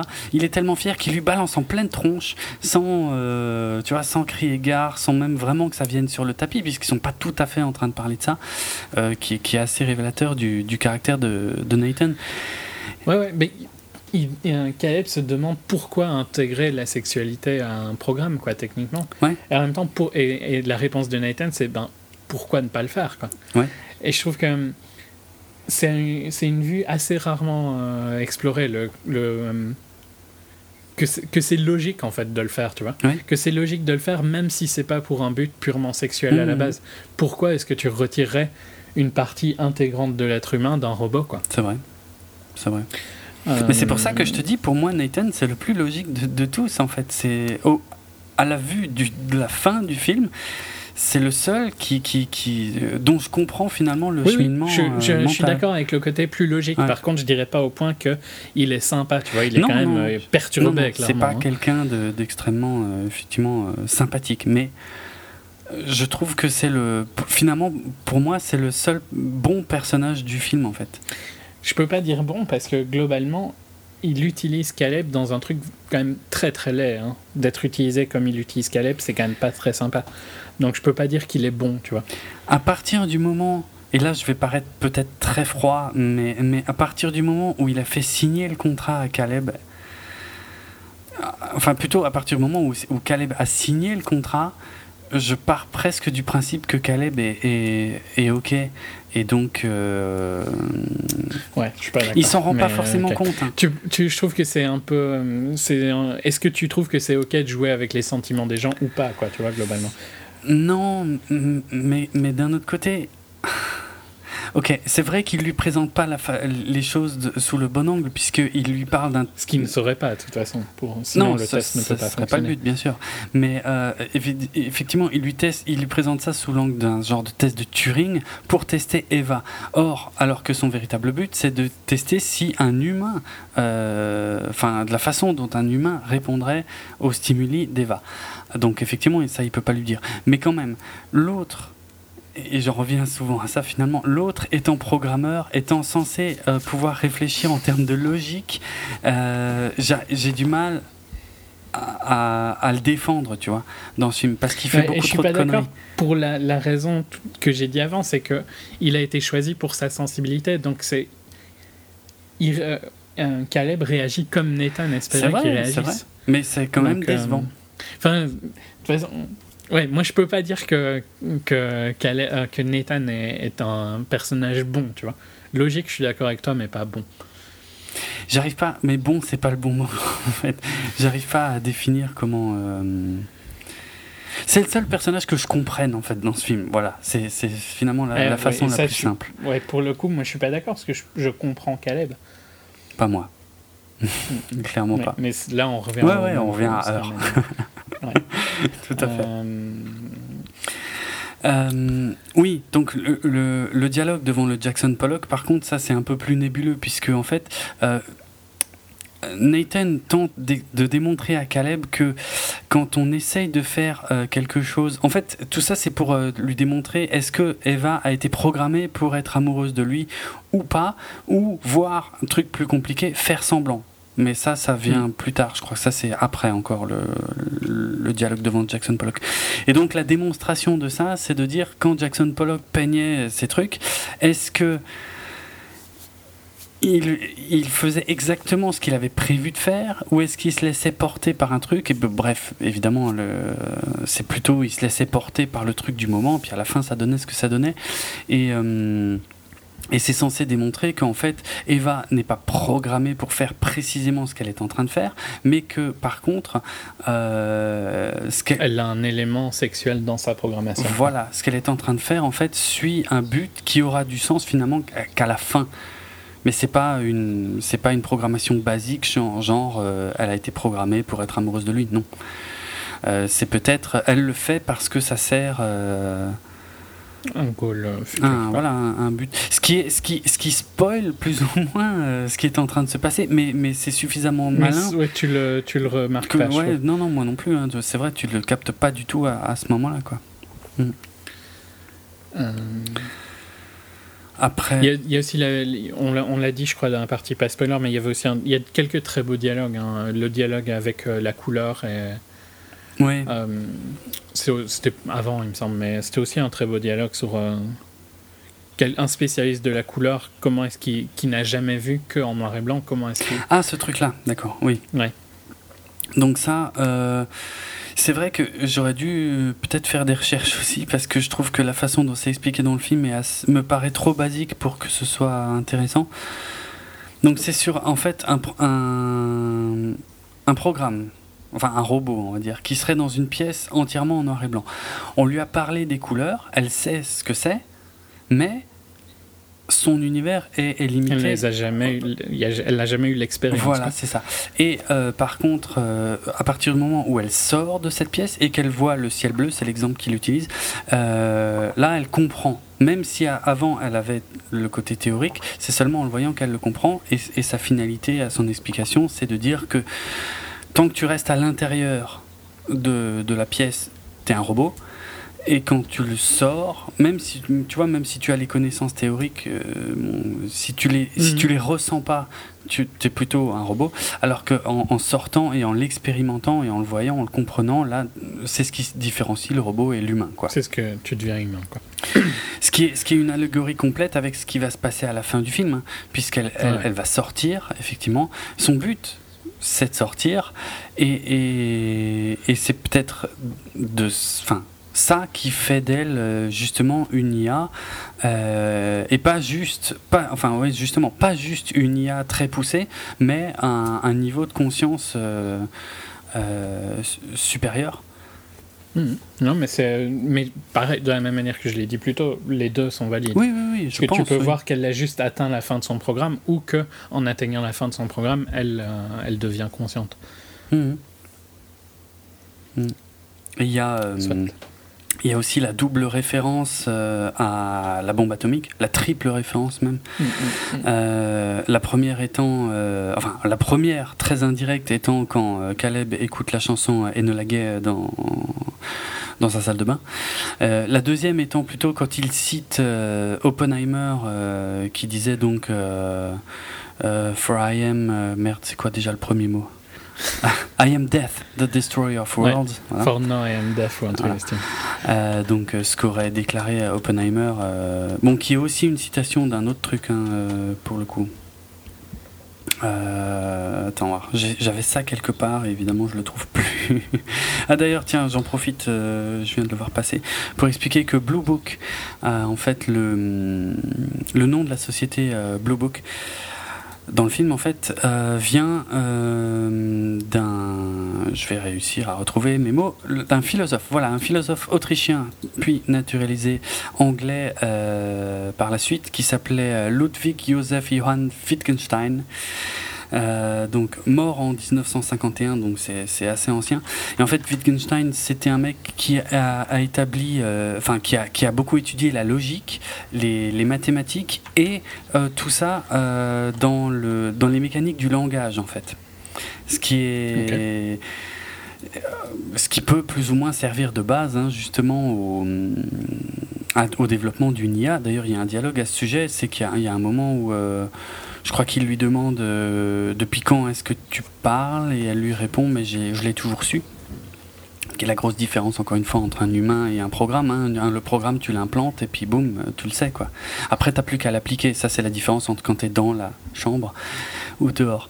Euh, mais bref, pour finir sur Wittgenstein, en fait, euh, donc il a étudié tous ces trucs-là et il a regroupé en fait ses notes dans un bouquin qui s'appelle le Blue Book. Donc euh, c'est ça en fait. euh, c'est à ça que fait référence le nom de la société euh, de ouais de Nathan, De dans, Nathan. dans le film. Et je pars. Et c'était, j'ai trouvé, Oui. c'était No I Am Become Death, The Destroyer of World, et ça vient du Bhagavad Gita, Ah un oui, voilà. chant du bienheureux ou chant du Seigneur en sanskrit. Oui, voilà, c'est c'est du sanskrit exact. hein, C'est ça que je ne trouvais plus. Merci. Euh, et tant qu'on est là-dedans, tiens, euh, j'ai complètement oublié d'expliquer le ex machina, qui vient évidemment de l'expression Deus ex machina. Deus Ex Euh, Machina. C'est vrai. Euh, Ça paraît tellement. bah oui, ça, paraît logique, mais bon, euh, autant, autant en profiter pour en Qui est parler un peu aussi. un, un terme euh, utilisé au cinéma euh, énormément. Euh, oui, Vas-y, vas-y. Oui, bah alors, ouais, alors je, vais, je vais revenir déjà aux origines de l'expression. En fait, c'est un, un truc qui est issu, donc c'est du latin, hein. ça veut dire le, le dieu euh, issu de la machine, et ça vient du monde du langage, en fait, euh, du monde du langage, du monde du théâtre, euh, où.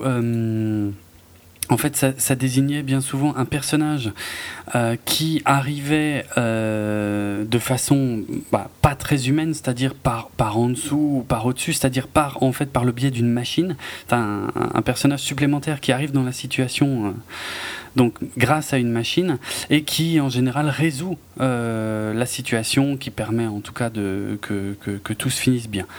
Donc C'est euh, les aigles dans le Seigneur des Anneaux. Quoi. par exemple, oui, c'est pas, pas faux. C'est voilà, une intervention extérieure. Ça désigne en fait, donc au théâtre à l'origine, une intervention extérieure qui euh, permet de, résoudre, qui est totalement inattendue et qui résout la, situation. Euh, bien sûr, le, truc c'est un peu, un peu développé. hein, c'est-à-dire, on, a fait un parallèle justement maintenant avec le développement des machines et de l'informatique. Euh, le dieu issu de la machine euh, peut, peut être directement, peut être une, expression qui s'applique évidemment très bien à, euh, à l'intelligence artificielle ou à la robotique ou à, ces choses-là. Et, l'expression a été déjà partiellement utilisée dans une série de jeux vidéo, les fameux Deus Ex.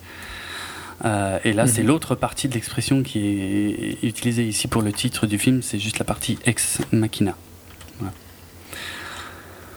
Mais c'est ultra courant dans plein de films, non? Ce côté. euh, Oui, oui, bah c'est un, c'est un ressort C'est quand scénaristique quelque chose. euh, ouais, c'est un, ressort scénaristique. très, quand très quelque courant. chose, la situation est foireuse, mais euh, quelque chose fait que ça n'est plus foireuse. Mm. Je trouve que dans les, les pires, c'est vraiment dans les Hobbits et dans le Seigneur. hein, pour ça.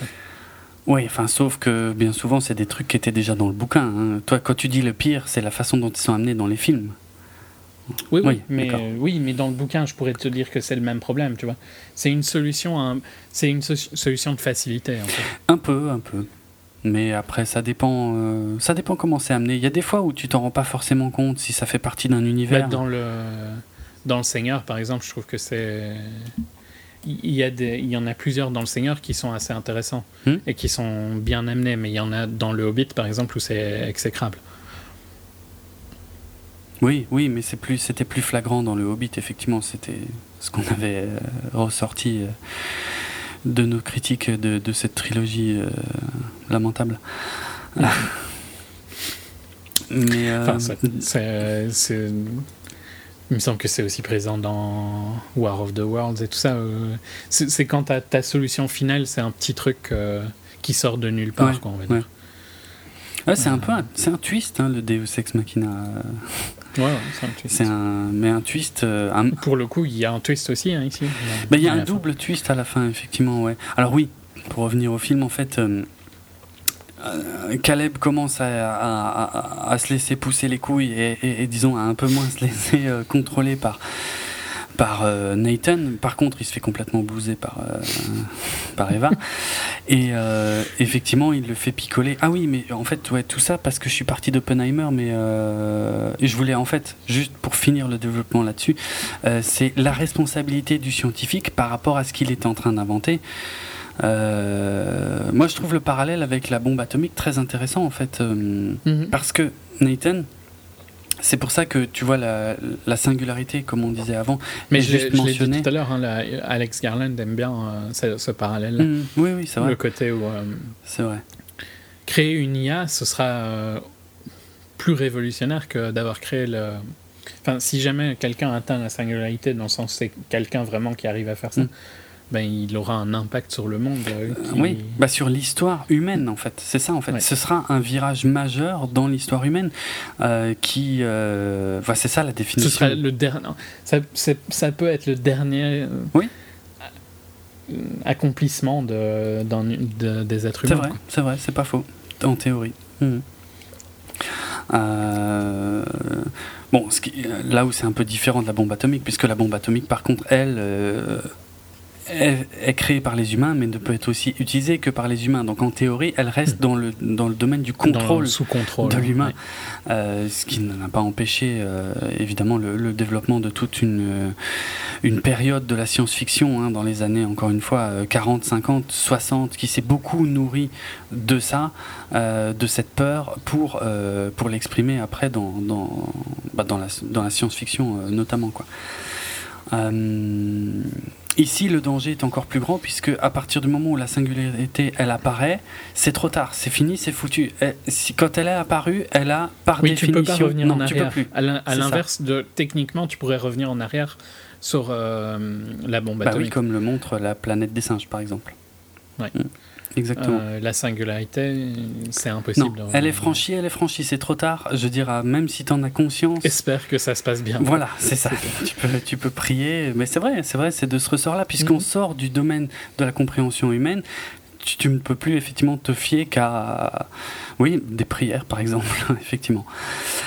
Euh, donc voilà, ouais, je trouve le parallèle intéressant sur le, le- le- la responsabilité du scientifique. Et c'est pour ça que je parlais aussi de, de- des vieux films sur les savants fous, les choses comme ça. C'est un peu ça, en fait. C'est un peu à ça qu'on revient. Euh, parce que tu prends euh, sur l'IA par exemple, tu prends des, des trucs extrêmement célèbres comme Terminator ou Matrix.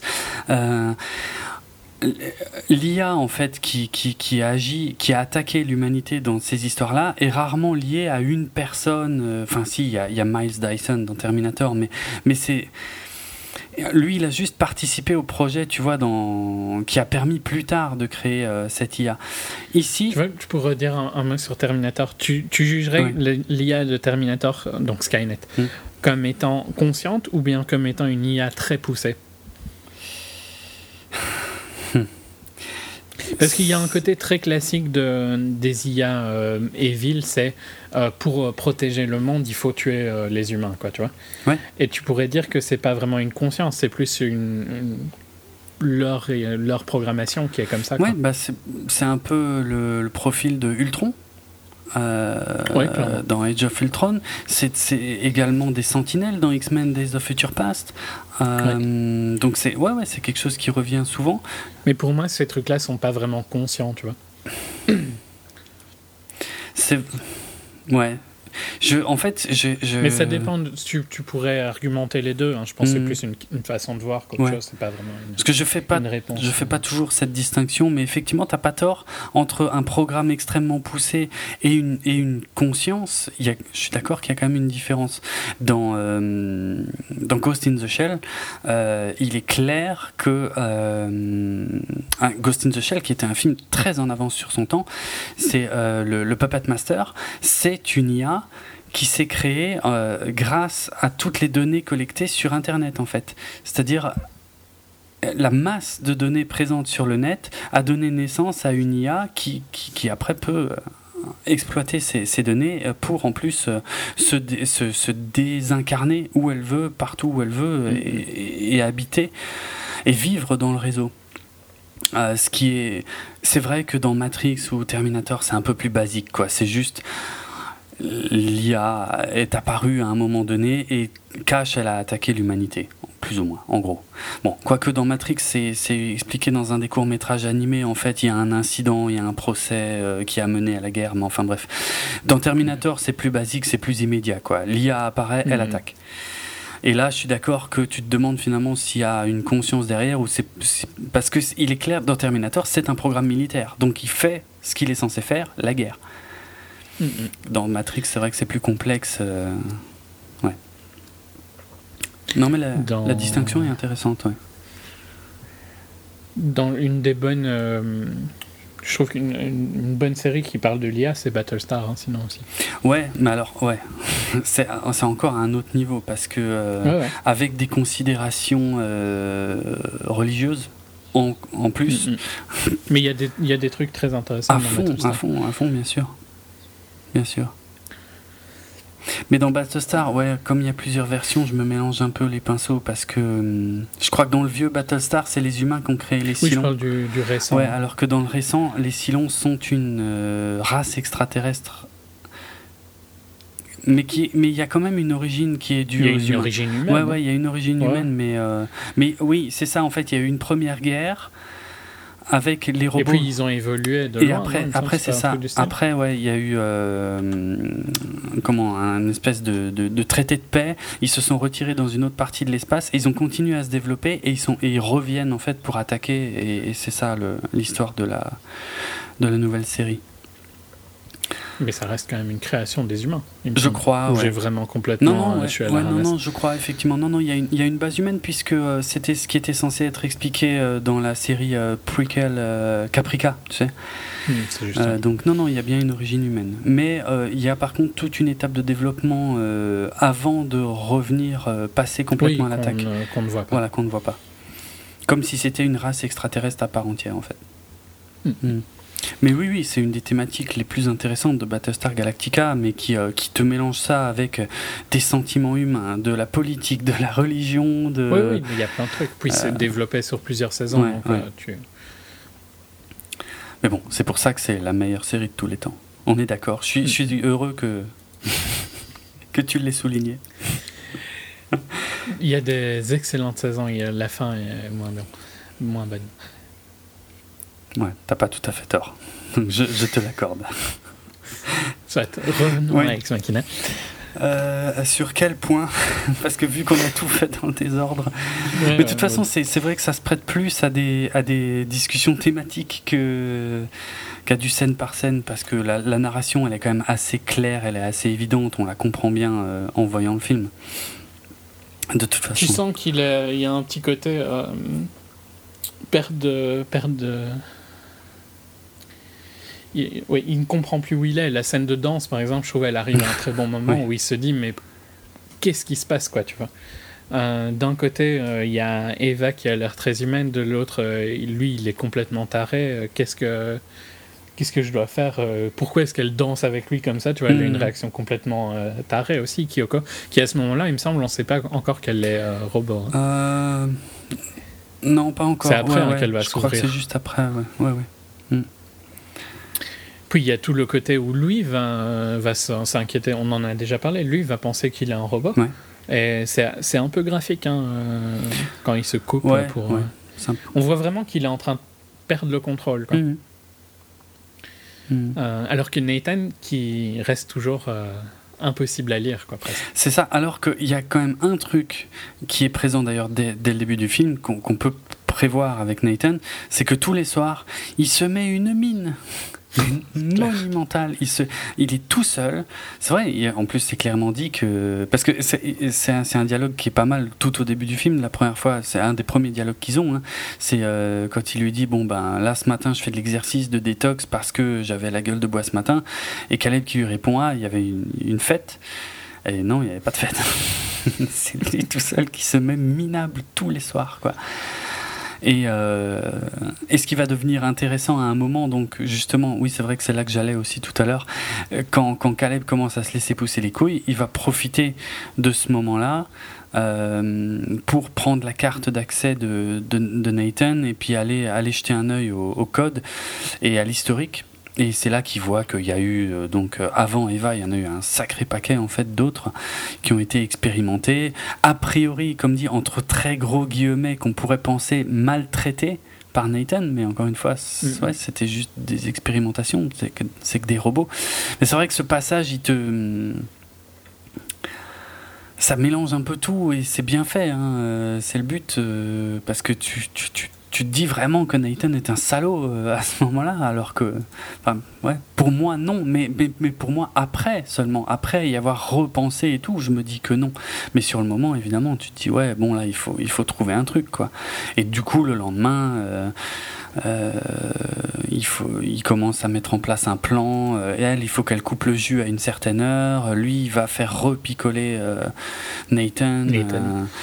Et pour, pour pouvoir la faire sortir parce que euh, c'est la seule euh, finalement c'est la seule chose je pense que lui aussi a envie de se casser de là donc il y a, il y a Mhm. clairement une empathie euh, euh, qui s'est créée en- entre je parle au niveau du but hein, du but final Oui, mais je suis même pas. Enfin, ouais. Non, pour moi, c'est purement. Mais vu qu'on voit le, vu que ce côté-là te déplaît, je pense que c'est pour ça aussi que t'aimes pas trop de voir que c'est plus par euh, pour elle quoi qui veut faire ça. Oui, parce que ça me paraît idiot. Parce que j'ai du Et mal. à- Moi, vu que ça me paraît logique, ben, forcément, je le vois plus. Je pense que c'est logique qu'on voit plus ce qu'on a envie de oui, voir à oui, ce bien moment-là. sûr, quoi. bien sûr. Et, et, et c'est pour ça. Mais j'ai raison hein, pour, Ah, pour évidemment. Euh, le moment en fait où le film bascule pour moi, c'est euh, quand, quand euh, Caleb veut faire boire Nathan, donc pour la dernière journée. En plus, il lui dit, hein, tu sais, aujourd'hui c'est ton dernier jour et tout, demain matin il y a l'hélico qui vient, Euh, et que l'autre ne veut pas boire, et que Et là, tu te dis, ah putain, merde, mon plan. c'est vrai que dans un premier temps, tu te dis ça, exact. hein, ça, je dis pas, hein, moi, moi, je veux dire, euh, forcément. Dans un premier temps, te- ça te fait chier. Tu te dis merde, il va pas y arriver, quoi. Et mais là où le film bascule, c'est dans le dialogue après, quand il l'emmène, euh, donc euh, voir les, écrans et qu'il lui, lui montre, qu'il lui dit, bah oui, mais euh, en fait, j'avais placé une caméra supplémentaire. Et, et tout ça, en fait, faisait partie du test, donc du test qui était plus sur Caleb que sur elle, en fait. Mhm. Et euh, Premier set de révéla- de, de, c'est ça. ouais, de, de twist Premier, final. premier quoi. twist, ouais, c'est ça, d'une d'une petite série. Et, euh, et que finalement, il sait qu'ils ont l'intention de euh, créer une panne et d'essayer de se tirer ensemble. Et, et- et c'est là, tu vois, que, que, que la situation pour moi s'est renversée et que je me suis dit, mais putain, ouais, Nathan, c'est un mec génial en fait. C'est un peu un salaud, je dis pas, mais il est, il- il- franchement, il est génial. Alors que l'autre s'est complètement fait blouser comme, une, ouais, comme, comme Ouais, un je suis pas débutant. Je suis pas d'accord. Je suis pas d'accord, mais je comprends vu que ça le côté euh, relation, sentiment et tout ça t'énerve entre Mm. euh, Eva et Caleb. Mm. Donc c'est logique que tu vois ça comme ça. Moi, moi, je suis toujours pour Caleb à ce moment-là, même si d'un point de vue purement euh, performance des personnages, et je trouve que le perso d'Isaac est, est beaucoup plus intéressant euh, à voir. Bah hein. oui. Il est il est taré et tout Mm. ça, mais euh, je m'identifie quand même à Caleb entre les deux, quoi. Donc euh, j'ai envie que Caleb réussisse, c'est naturel pour moi. Du coup, deuxième twist, il, il dit qu'il avait prévu de reprogrammer les portes, euh, mais en fait, il l'a déjà fait la veille. Et ça, tu te le prends un peu dans la figure, tu le vois pas venir. Claire. Et Donc là, moins content, toi moins content. Euh, ouais, ouais, c'est clair. Non, mais ouais, c'est vrai que moi, à ce moment-là du film, moi, je suis très troublé. J'ai pas, j'ai pas tellement envie qu'elle sorte, en fait. hein. Euh, Je sais pas trop. Bien sûr, je me dis pas que j'exagère hein, quand je dis que, que Nathan est, est- est- est génial parce que je, je me suis- comment dire, j'ai pas une empathie totale pour lui, mais c'est lui que je comprends le mieux quand même. Mhm. C'est parce que j'ai envie de me dire, s'il veut pas qu'elle sorte, il doit y avoir une raison, tu vois. Et parce qu'il faut pas justement se laisser avoir par le fait que toutes les scènes où on avait l'impression qu'il maltraitait des nanas, en fait non, c'était que des robots. Oui, il y a cette superbe scène où euh, euh, il sait que euh, Nathan regarde, non, que Caleb regarde, Ouais. bordel. Et euh, il, il, fait sans. Enfin, il la maltraite, mais pour le ouais, show. quoi, exact. tu oui, c'est vrai qu'il lui montre ça aussi. C'est une Ouais, scène super forte ouais, aussi. bien sûr. Bien sûr. Donc il est, il est Ouais, malin, ouais, mais, mais par contre il s'est fait, il s'est fait avoir parce que une- à partir du moment où, euh, où Eva est sortie, bon bah là il est un peu en panique quoi. Il met une patate à Caleb Mhm. et, euh, et il attrape une barre de- d'une de, ses haltères euh, pour aller euh, arrêter Eva. Et on voit qu'il, là on voit qu'il flippe quoi. C'est, c'est le seul Mhm. moment du film où tu, tu te rends compte que voilà. euh, Qu'il est plus en il a contrôle. plus en contrôle, exactement. Ouais, ouais. Et à juste titre, hein, puisque euh, même s'il arrive plus ou moins à maîtriser euh, Eva, bon bah Eva avait chuchoté un truc à Kyoko et Kyoko le poignarde, tout doucement d'ailleurs. C'est assez, euh, Mm. c'est assez flippant. Très, ben, très de manière inhumaine. Ouais, exactement, tout à fait. Ouais. C'est un- comme ça qu'un robot poignarderait, Ouais, tu ouais, vois, ouais. je trouve. Dans... Enfin, ça me paraît logique qu'un robot poignarde comme ça, dans le sens où pourquoi est-ce qu'il faudrait faire un mouvement d'une certaine manière Mhm. Le but, c'est juste de rentrer le C'est couteau. ça, donc, c'est ça. Oui, parce que c'est souvent un geste qui est dicté par des émotions. des émotions, et ouais. là, euh, là non, c'est juste. de la peur ou euh, de l'adrénaline, enfin quelque Ouais, chose, ouais, quoi, alors que là, ouais, c'est Là, c'est juste pour arriver à une finalité. Mécanique, en fait. c'est ça. très très bien géré, je trouve, ce moment. C'est clair, c'est clair. C'est clair parce que c'est dérangeant. Et euh, donc, Mm. donc ça marche, ouais. Et tu sais, dans, dans tout le film, en fait, on a. euh, Il explose la tête de Kyoko, non oui, aussi la mâchoire, ouais, ouais. Euh, et ouais, donc pe- pendant le film, tu sais, on avait, on avait les. Comment ça s'appelle déjà les, Ces cartons qui montraient Ava session 1, Ava session 2, session 1. Ouais. voilà. Et arrivé à ce stade, on a Ava session 7. Et. Donc, elle a. elle- elle- bon, Kyoko est plus en état de fonctionner. Euh, Nathan. euh, Elle prend le bras. Nathan non plus. Et oui, en fait, elle va juste euh, dire quelques mots à, à Caleb. Et après, effectivement, elle va se servir en fait de, de un peu toutes les pièces des autres pour se, se faire un corps d'apparence totalement humaine. Oui, j'aime- pas trop cette. Non, moi non plus. Un peu perturbant. je Moi non plus, ouais. Bah, en- J'aime bien le côté plug and play du bras et Ouais, des trucs c'est vrai. vrai que c'est impressionnant. J'aime pas trop quand elle se coud, on va dire, elle-même euh, de la peau. Ouais, ouais. Mais ça veut dire que le truc est réussi, tu vois. C'est certainement le, le- Parce que c'est vrai que la scène est très longue, elle m'a gêné aussi. Surtout qu'à la fin, euh, on a Alicia Vikander euh, complètement à poil, qui se regarde dans les miroirs, et puis. euh, c'est bon, on a compris, Ce quoi. qui n'est pas dérangeant. Non, hein, mais- D'un autre côté, voilà. Mais la construction, je pense que la durée des plans est très bien pensée pour que ce soit euh, gênant, dérangeant. dérangeant. Ouais, ouais. ouais, non. Donc je pense que c'est assez malin, en fait. Oui, je- euh, pour moi, le- la réaction qu'on a est celle qu'il voulait qu'on ait, en fait. C'est pas. Ouais, oui, oui, je suis d'accord. C'est, pas lubrique pour euh, juste Non. pour le but de regarder Alicia nue, c'est pour te déranger euh, Mm. à ce moment-là Mm. du film.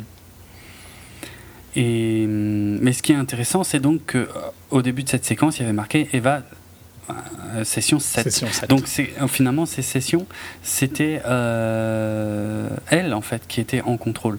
C'est là que tu es censé comprendre ça, je pense. C'est-à-dire que c'est elle qui testait les autres, à la fois, euh, bien sûr, Caleb de façon directe, mais Nathan aussi de façon elle se- indirecte, Elle se testait elle-même son programme, quoi. je pense. Plutôt, je dirais. Hum, Dans le sens, tu vois, elle voyait si ce qui, ouais, ouais. Enfin, ouais, ok. Je comprends ce que tu Mm, veux dire. mm. euh, je suis pas en désaccord. Et pour moi, quand elle se tire à la fin et qu'elle laisse Caleb enfermé, bah c'est juste parce que Caleb n'était qu'un paramètre de son plan, mais elle s'en fout de Caleb. Depuis Et le début. alors là, je te dirais que euh, ça, oui, je suis d'accord avec toi. Mais alors, dans ce cas-là, est-ce que euh, si si c'est juste, si elle le laisse là parce que dans son programme, euh, c'était juste de sortir et qui n'a aucune importance, je suis d'accord. Mais Mm. alors, elle n'est pas vraiment consciente, tu vois. Si tu dis qu'elle est consciente, elle le laisse là parce que euh, elle, euh, elle ne voit pas vraiment en quoi il est différent de Nathan. Les, et je- les deux sont justes hein, pour moi. Donc c'est pas, je dis pas a- qu'une des deux doit être la réponse, mais Parce que, ouais, ok. Bah alors, pour moi, euh, hmm. pour, en, en fait, d'après toi, si elle le laisse, c'est forcément parce qu'elle pense qu'il est comme Nathan. Parce que moi, je. non, pas forcément. Parce que moi je dirais plus que elle est arrivée à la fin de son programme en fait, et que pour moi elle n'est pas spécialement con. Moi je vois le film où elle n'est pas spécialement consciente quand elle sort. Euh, donc euh, c'est pas spécialement parce que euh, parce que Nathan, parce que Caleb n'est pas bon entre guillemets. hein, euh, qu'elle le laisse là, mais juste parce qu'elle n'a plus d'utilité à l'avoir. Quoi. Ouais, ok. Bah, je, ouais, je, Par contre, si elle est consciente, tu vois, tu peux, tu peux lire exactement de la même manière, mais alors c'est plus le programme qui décide, c'est elle qui décide que euh, il peut rester là pour des raisons plus plus illogiques, je dirais, tu vois, ou un, un mélange de illogique et de logique. À partir du moment où tu rajoutes la conscience, il y a une, il y a une décision qui n'est plus juste logique, qui, a, qui euh, implique des Qui- sentiments, et tout ça, tu vois. Ouais. Ouais, du coup, c'est vachement plus compliqué à expliquer, notamment. Ok. Mais, mais euh, c'est surtout compliqué parce que le film, est- c'est positif, qu'ils ne disent rien, ils ne cherchent pas à te pousser dans le sens c'est logique, c'est pas logique. euh, ils, te, ils te donnent euh, une, une vision, tu vois, et Mhm. euh, ben, tu peux le prendre comme tu veux. Pour moi, ce que j'ai dit, tu vois, tu peux choisir une des solutions ou mélanger un peu et t'arriveras à un truc qui est cohérent par rapport au film et que, tu, que je pourrais pas argumenter contre ou pour, quoi, tu vois. Ou- Enfin, que je pourrais pas argumenter contre euh, Oui, autre oui. que te donner d'autres solutions, mais qui sont pas plus justes, quoi. Bien sûr.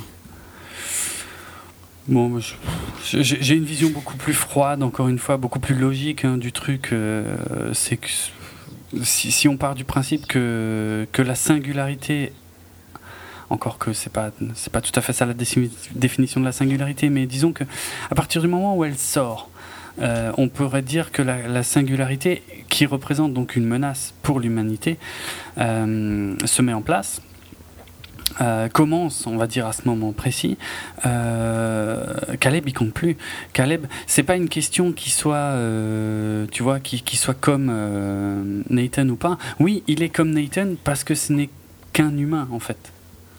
Mhm. Et qu'il a les mêmes défauts d'un humain et que ça, un robot. tu vois, là, moi, je vais pas aussi loin. C'est juste parce que c'est un humain et elle s'en fout, en fait. Elle, elle, elle, est en train de passer à autre chose. Mais tu vois ce que, tu vois ah ce oui, que oui, c'est intéressant aussi, oui, oui. Mm. Mm. Si tu regardes de très loin, tu vois, au final, ils sont pas très différents. Et plus tu t'approches, plus nous, on va les voir différents. Mais si tu t'éloignes, les deux utilisent des gens d'une certaine manière mm. et s'en foutent d'autres gens. Ils s'en foutaient de Kyoko Nathan s'en fout, de. Enfin, ouais, il y, a des, y a des parallèles que tu peux faire, tout en. Si tu te mets plus près de notre avis, tu vois, ça va être deux persos qui sont fort différents. Ouais. ouais. Mais, enfin, ouais. tu vois, j'ai pas. Je, comprends ce que tu veux dire, et à mon avis, tu vois aussi où je veux en venir. C'est juste. Euh, tu lis le film comme tu as envie, mm. quoi. Et, euh, et, le dernier plan, en fait, c'est d'abord, on voit des ombres euh, à l'envers. Euh, de gens qui marchent. Et puis on voit bien qu'il y a une silhouette de fille euh, qui avance plus doucement, qui est au centre. Donc on se doute que c'est que c'est elle. Et puis elle s'arrête, elle regarde autour d'elle. Elle a l'air d'être au milieu d'un croisement. On voit pas très bien en fait où elle est, mm. mais bon, ça peut, ça fait. Ouais, moi j'ai imaginé que c'était le croisement bah oui, dont elle Voilà, ça fait forcément écho euh, à, à, cette histoire de croisement. mais par contre, les ombres, alors je vais être franc, hein, c'est quelque chose que j'ai lu, euh, j'y avais pas pensé en voyant le film, mais c'est vrai que ça me paraît assez malin. Euh, cette histoire d'ombre, en fait, ça pourrait être tiré de la fameuse allégorie de la caverne, que j'aime beaucoup. Euh, alors, par contre, que j'ai également oublié de réviser, donc je, vais, je vais rester très vague dans, les explications sur l'allégorie de la caverne de Platon. Mais en gros, c'est l'histoire de gens en fait qui sont enchaînés les uns à côté des autres au fond d'une caverne et qui et qui voient devant eux euh, les ombres euh, d'autres personnages qui se déplacent. Ils ne voient pas vraiment les personnages, ils ne voient que leurs ombres. Et euh, il y en a un qui, qui, enfin, imaginons qu'il y en ait un qui se détache et qu'il arrive à aller voir non pas les ombres projetées que tout le monde voit, mais les vrais personnages qui se déplacent, mais en fait, je me demande si c'est pas leurs propres ombres. D'ailleurs, je crois que les lumières sont derrière eux et ils voient leurs propres ombres. Ouais. Et donc, lui arrive à voir au-delà de ça, et en plus, il va. Donc, tout ça passe au fond d'une caverne, et il sort d'une caverne et il découvre qu'il y a tout un, autre monde au-delà de la caverne. Euh, et quand il redescend dans la caverne, en fait, qu'il essaye d'expliquer aux autres qui étaient enchaînés à côté de lui euh, qu'il y a un autre monde, qu'il y a autre chose, et que finalement, ce qui est projeté n'est qu'une ombre. Euh, ce qu'ils voient, donc ce qu'ils considèrent, comme leur univers euh, jusqu'ici, n'est finalement qu'une ombre projetée d'eux-mêmes et qu'on leur qui n'ont pas accès à la, vraie vision, euh, les autres évidemment refusent, euh, refusent cette vérité, euh, refusent d'accepter ça parce que ils ont leur monde qui tels qu'ils l'ont toujours vu euh, se dérouler devant eux, et euh, ils refusent de croire qu'il puisse exister autre chose. C'est une allégorie qui peut s'appliquer à des tas de choses.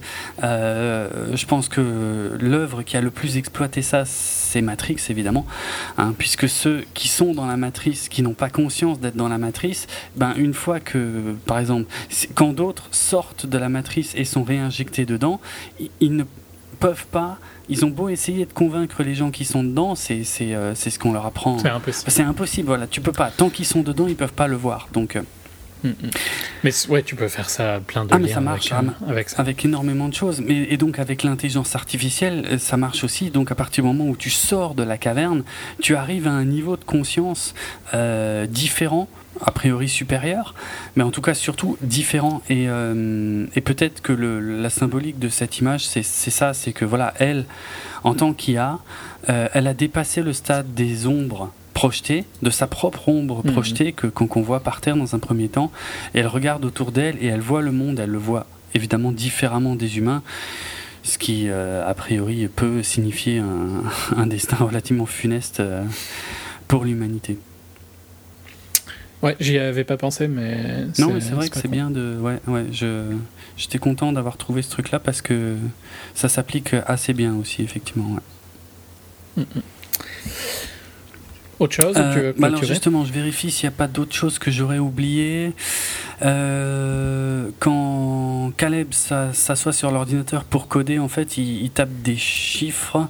Euh, alors, euh, il, tape notamment un algorithme qui permet de trouver les nombres premiers, mais il tape aussi l'ISBN, le code ISBN du bouquin Embodiment and the Inner Life, Cognition and Consciousness in the Space of Possible Minds, qui est un bouquin sur l'intelligence artificielle, donc qu'Alex Garland justement a, a beaucoup aimé et dont il s'est un peu servi pour construire euh, son scénario.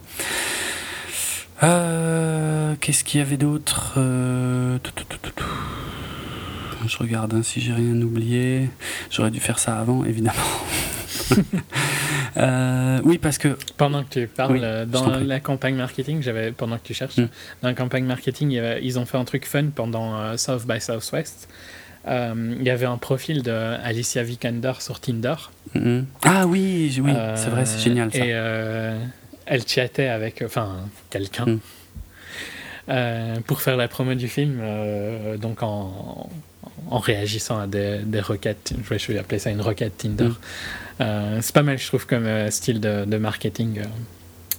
en jouant, tu vois, sur, le, ben, sur les thèmes du film, sur le côté virtuel et et tout en coûtant pas très cher, quoi, tu vois, ça fait une bonne petite promo marrante. Ouais, ouais non, mais c'était très malin d'avoir fait ce truc-là, effectivement. En plus, moi, j'avais déjà vu le film avant, et au début, quand il parlait de ce truc, euh, euh, c'était plutôt sur des sites tech et tout, et j'avais pas tout j'avais pas tout de suite fait le rapprochement, tu vois. C'était vraiment en allant à la fin de l'article, je me suis dit ah mais oui, c'est bien vu d'avoir fait ça, exact. Euh, donc oui, j'ai retrouvé un truc dont je voulais parler c'est une, aussi une référence euh, éventuellement au mythe de Prométhée, euh, parce que, hum, évidemment maintenant j'ai perdu la note, mais en gros il y a, euh, je sais plus si c'est Nathan ou Caleb qui fait référence justement, qui dit que c'est un scénario un peu prométhéen, ce qu'ils sont en train de faire, puisqu'il, donc Prométhée hein, qui avait volé le feu aux dieux pour mhm. l'apporter aux, hommes, euh, donc contre la vie des dieux. Et euh, donc a priori le parallèle ce serait avec euh, Nathan évidemment, qui, qui, qui, serait peut-être en train d'apporter une technologie aux hommes, mais qui qui va, qui va au-delà en fait de, de, de, ce qu'il serait censé faire. Ce qui ne dérange pas Nathan, qui lui par contre aimerait bien se prendre pour un dieu. Et, et là où le parallèle est intéressant, ça va peut-être loin, mais j'ai trouvé que c'était malin, c'est que dans le dans le mythe, euh, Prométhée en fait a été puni à être euh, attaché à un rocher et son foie dévoré par un, je sais plus, un corbac qui vient bouffer son foie tous les jours, qui repousse et puis qui, qui se refait bouffer le lendemain, une espèce de damnation éternelle. Or, le fait que Nathan picole comme un âne tous les soirs, et eh ben, il punit un petit peu son foie aussi au fur et à mesure des jours qui passent. Non, tu trouves pas ça malin? Ouais, si, si, si. Non, j'écoute. Euh. non, non, mais je suis, d'accord avec. Euh, non, mais euh, je, je te laisse finir. Il y a aussi, alors ça, j'avais du mal à y croire, mais je l'ai vérifié et c'est vrai. Mais alors, par contre, c'est quand même quasiment impossible à voir, à entendre d'ailleurs plutôt. C'est que la première fois, la toute première fois que Caleb voit Eva, donc euh, derrière la vitre. Mais vraiment, ouais, la, première fois, en fait, il y a une espèce de d'ambiance musicale euh, un petit peu de type oriental avec des petites cloches qui tintent et tout. Et euh, il y a dans ces petites cloches, il y, a cinq cloches en fait qui tintent à la suite, plus ou moins, qui reproduisent quasiment à l'identique les cinq notes en fait qu'on entend dans Rencontre du troisième type de, de Spielberg. Mais comme c'est pas tout à fait, elle s'enchaîne pas aussi rapidement en fait que dans Rencontre du troisième type, dont je suis pourtant énormément fan. Franchement, c'est quasi, c'est impossible de s'en rendre compte euh, quasiment. Euh, oui, si ici, tu, quoi. Si tu fais pas faut vraiment être faut le savoir à fond, à fond. Parce que là, c'est, il euh, y, a, y, y, a, un blanc entre certaines notes qui est un peu plus long, donc tu t'en rends pas forcément compte, quoi. Bon, il y a des parallèles aussi avec le, le, Frankenstein, mais ça, c'est très évident. Hein. La créature qui finit par euh, tuer euh, son maître. Et il y a... puis le, quand elle se crée elle-même euh, d'un patchwork de, de oui, c'est aussi un rappel. Exact, exact, tout à fait. Et, euh, et aussi peut-être un parallèle avec le mythe de Barbe Bleue, puisque dans, dans Barbe Bleue, en fait, euh, Apparemment, c'est dans un château. J'ai jamais lu le mythe, hein, je connais plus ou moins, mais euh, et euh, en fait, euh, celui qui est celui qui est invité dans le château de Barbe Bleue n'a pas le droit d'accéder à certaines pièces. Il y, a des, il y, a des, pièces où il peut aller, il y a d'autres où il faut, où il faut pas. Et finalement, il, bah, il finit par rentrer dans des pièces en fait où il n'avait pas le droit d'aller, et c'est comme ça qu'il découvre le euh, l'horreur de, de, de, ce qui de ce qui s'est passé là, des, des, des, femmes de barbe bleue qui ont été euh, qui ont été massacrées. Euh, donc voilà, c'est un peu, c'est un peu pareil. Il y a un peu le speech de Nathan qui lui explique, voilà, pour t'éviter le stress de savoir est-ce que j'ai le droit d'aller là ou pas. Bon bah t'as ton passe, tu, tu, le mets devant. Si ça s'ouvre, c'est bon. Si ça s'ouvre pas, c'est que t'as pas le droit. Ouais. Voilà. Il y a plein de petits, de petits trucs. Oui, il y a beaucoup de recherches en fait. C'est un film intelligent. Hein. Tu vois bien que c'est quelqu'un qui sait bien écrire. Mm, mm, c'est un film très, très scénario. Et c'est plus. C'est aussi. J'adore les films plus histoire que visuel. Et pour le coup, c'est plus. Euh, c'est plus ceci. Mm. Bon, bah. Moi, je le conseille très fortement. Je pense qu'il sera bientôt en DVD, hein, de toute façon, vu. Euh, enfin, en DVD, Blu-ray, tout ça. VOD, vu, euh, vu le peu de, de succès. C'était tellement prévisible qu'il n'ait pas de succès mm, que ça ne, ne, choque pas. Tiens, je, viens de voir qu'apparemment la frangine de Ludwig euh, Wittgenstein, donc celui qui a écrit le Blue Book, il y a, en fait, il y a un portrait de, de Margaret Stornborough Wittgenstein, euh, donc sa frangine, qui, un portrait d'époque, hein, qui est dans la chambre de Nathan. Ok. Donc ouais, comme dit, apparemment, si ça se trouve, il y a peut-être même encore d'autres petites références. D'autres euh, trucs. Il y a vraiment, euh, Alex Garland a, vraiment planqué des tas de trucs dans, dans son film, quoi. Très très bonne euh, première réale, hein, en tout cas. Ouais, je suis curieux de voir ce qu'il va faire. Je crois qu'il travaille sur une adaptation d'un roman, mais je suis plus sûr de c'est quoi. Je crois que c'est Annihilation ou un truc du style. Hmm, d'accord. mais c'est pas c'est pas pour tout de suite, il me semble. Ok. Ok, on clôture. Ouais, si vous voulez écouter nos autres épisodes de 24 FPS, vous pouvez, vous pouvez les retrouver sur notre site www.bipod.be, sur notre hébergeur audio djpod.fr slash 24 FPS, euh, sur les réseaux sociaux, sur Facebook, la page 24 FPS Podcast et sur Twitter, at 24 FPS Podcast. En ce qui me concerne sur Twitter, c'est atrace, R-H-A-I-T-Z. Euh, moi, c'est atravenardrock, D-R-A-V-E-N-A-R-D-R-O-K. Mon blog on va faire comme si j'avais pas de blog et euh, on va finir en musique avec euh, évidemment le morceau euh, Enola Gay, donc du groupe Orchestral Manoeuvres in the Dark, sorti en 1980, donc qu'on entend, hein, je l'avais dit tout à l'heure, qu'on entend brièvement dans, mhm. le, dans le film. bon, tout le monde connaît hein, la chanson, je pense que je vais pas faire découvrir ce morceau à grand monde. Donc, euh, évidemment, le, titre, hein, Enola Gay, euh, c'était le nom euh, du, bombardier B-29 qui a lâché la bombe sur Hiroshima. et pourquoi Enola Gay? En fait, Enola Gay, c'était tout simplement le nom de la mère du pilote de l'avion, le colonel Paul Tibbets, dont la mère se nommait Enola Gay Tibbets. Donc voilà, Enola Gay Orchestra okay. in the Dark, 1980. Ciao tout le monde. Salut.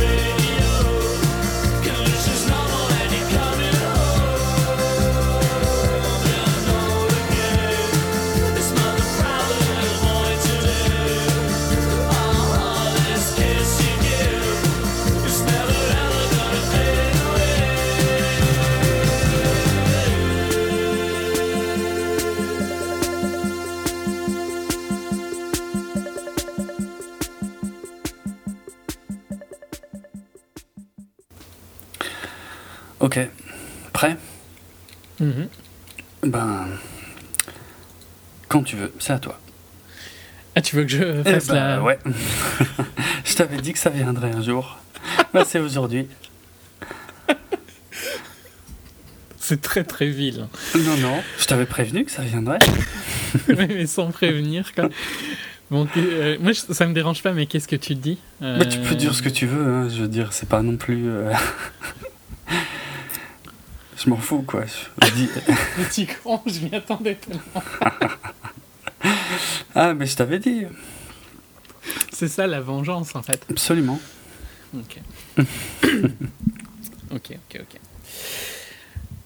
Bonjour et bienvenue. euh, Non, ça va pas du tout. Il faut que je réfléchisse à ce que je veux dire. Mhm. C'est difficile, hein Ouais, ouais.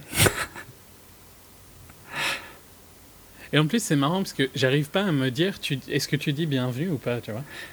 Je dis, euh, non, non, je dis euh, salut à tous. Attends, qu'est-ce que je dis déjà? Si, je dis bienvenue, ouais. Salut à tous et bienvenue dans ce euh, euh, épisode de 24 De FPS. son- Dans ce nouvel épisode? Je dis le numéro en général. Ah, euh, ouais, Le numéro, pour le coup, faudrait que je le sache. 74. 74. Et en plus, tu vois, c'est un numéro français. Ah merde, bah tu peux, eh, dis-le. euh, c'est pour te faire chier. moi je m'en fous. Hein. Et c'est pas comme si c'était faux de dire euh, 74, hein, c'est bon.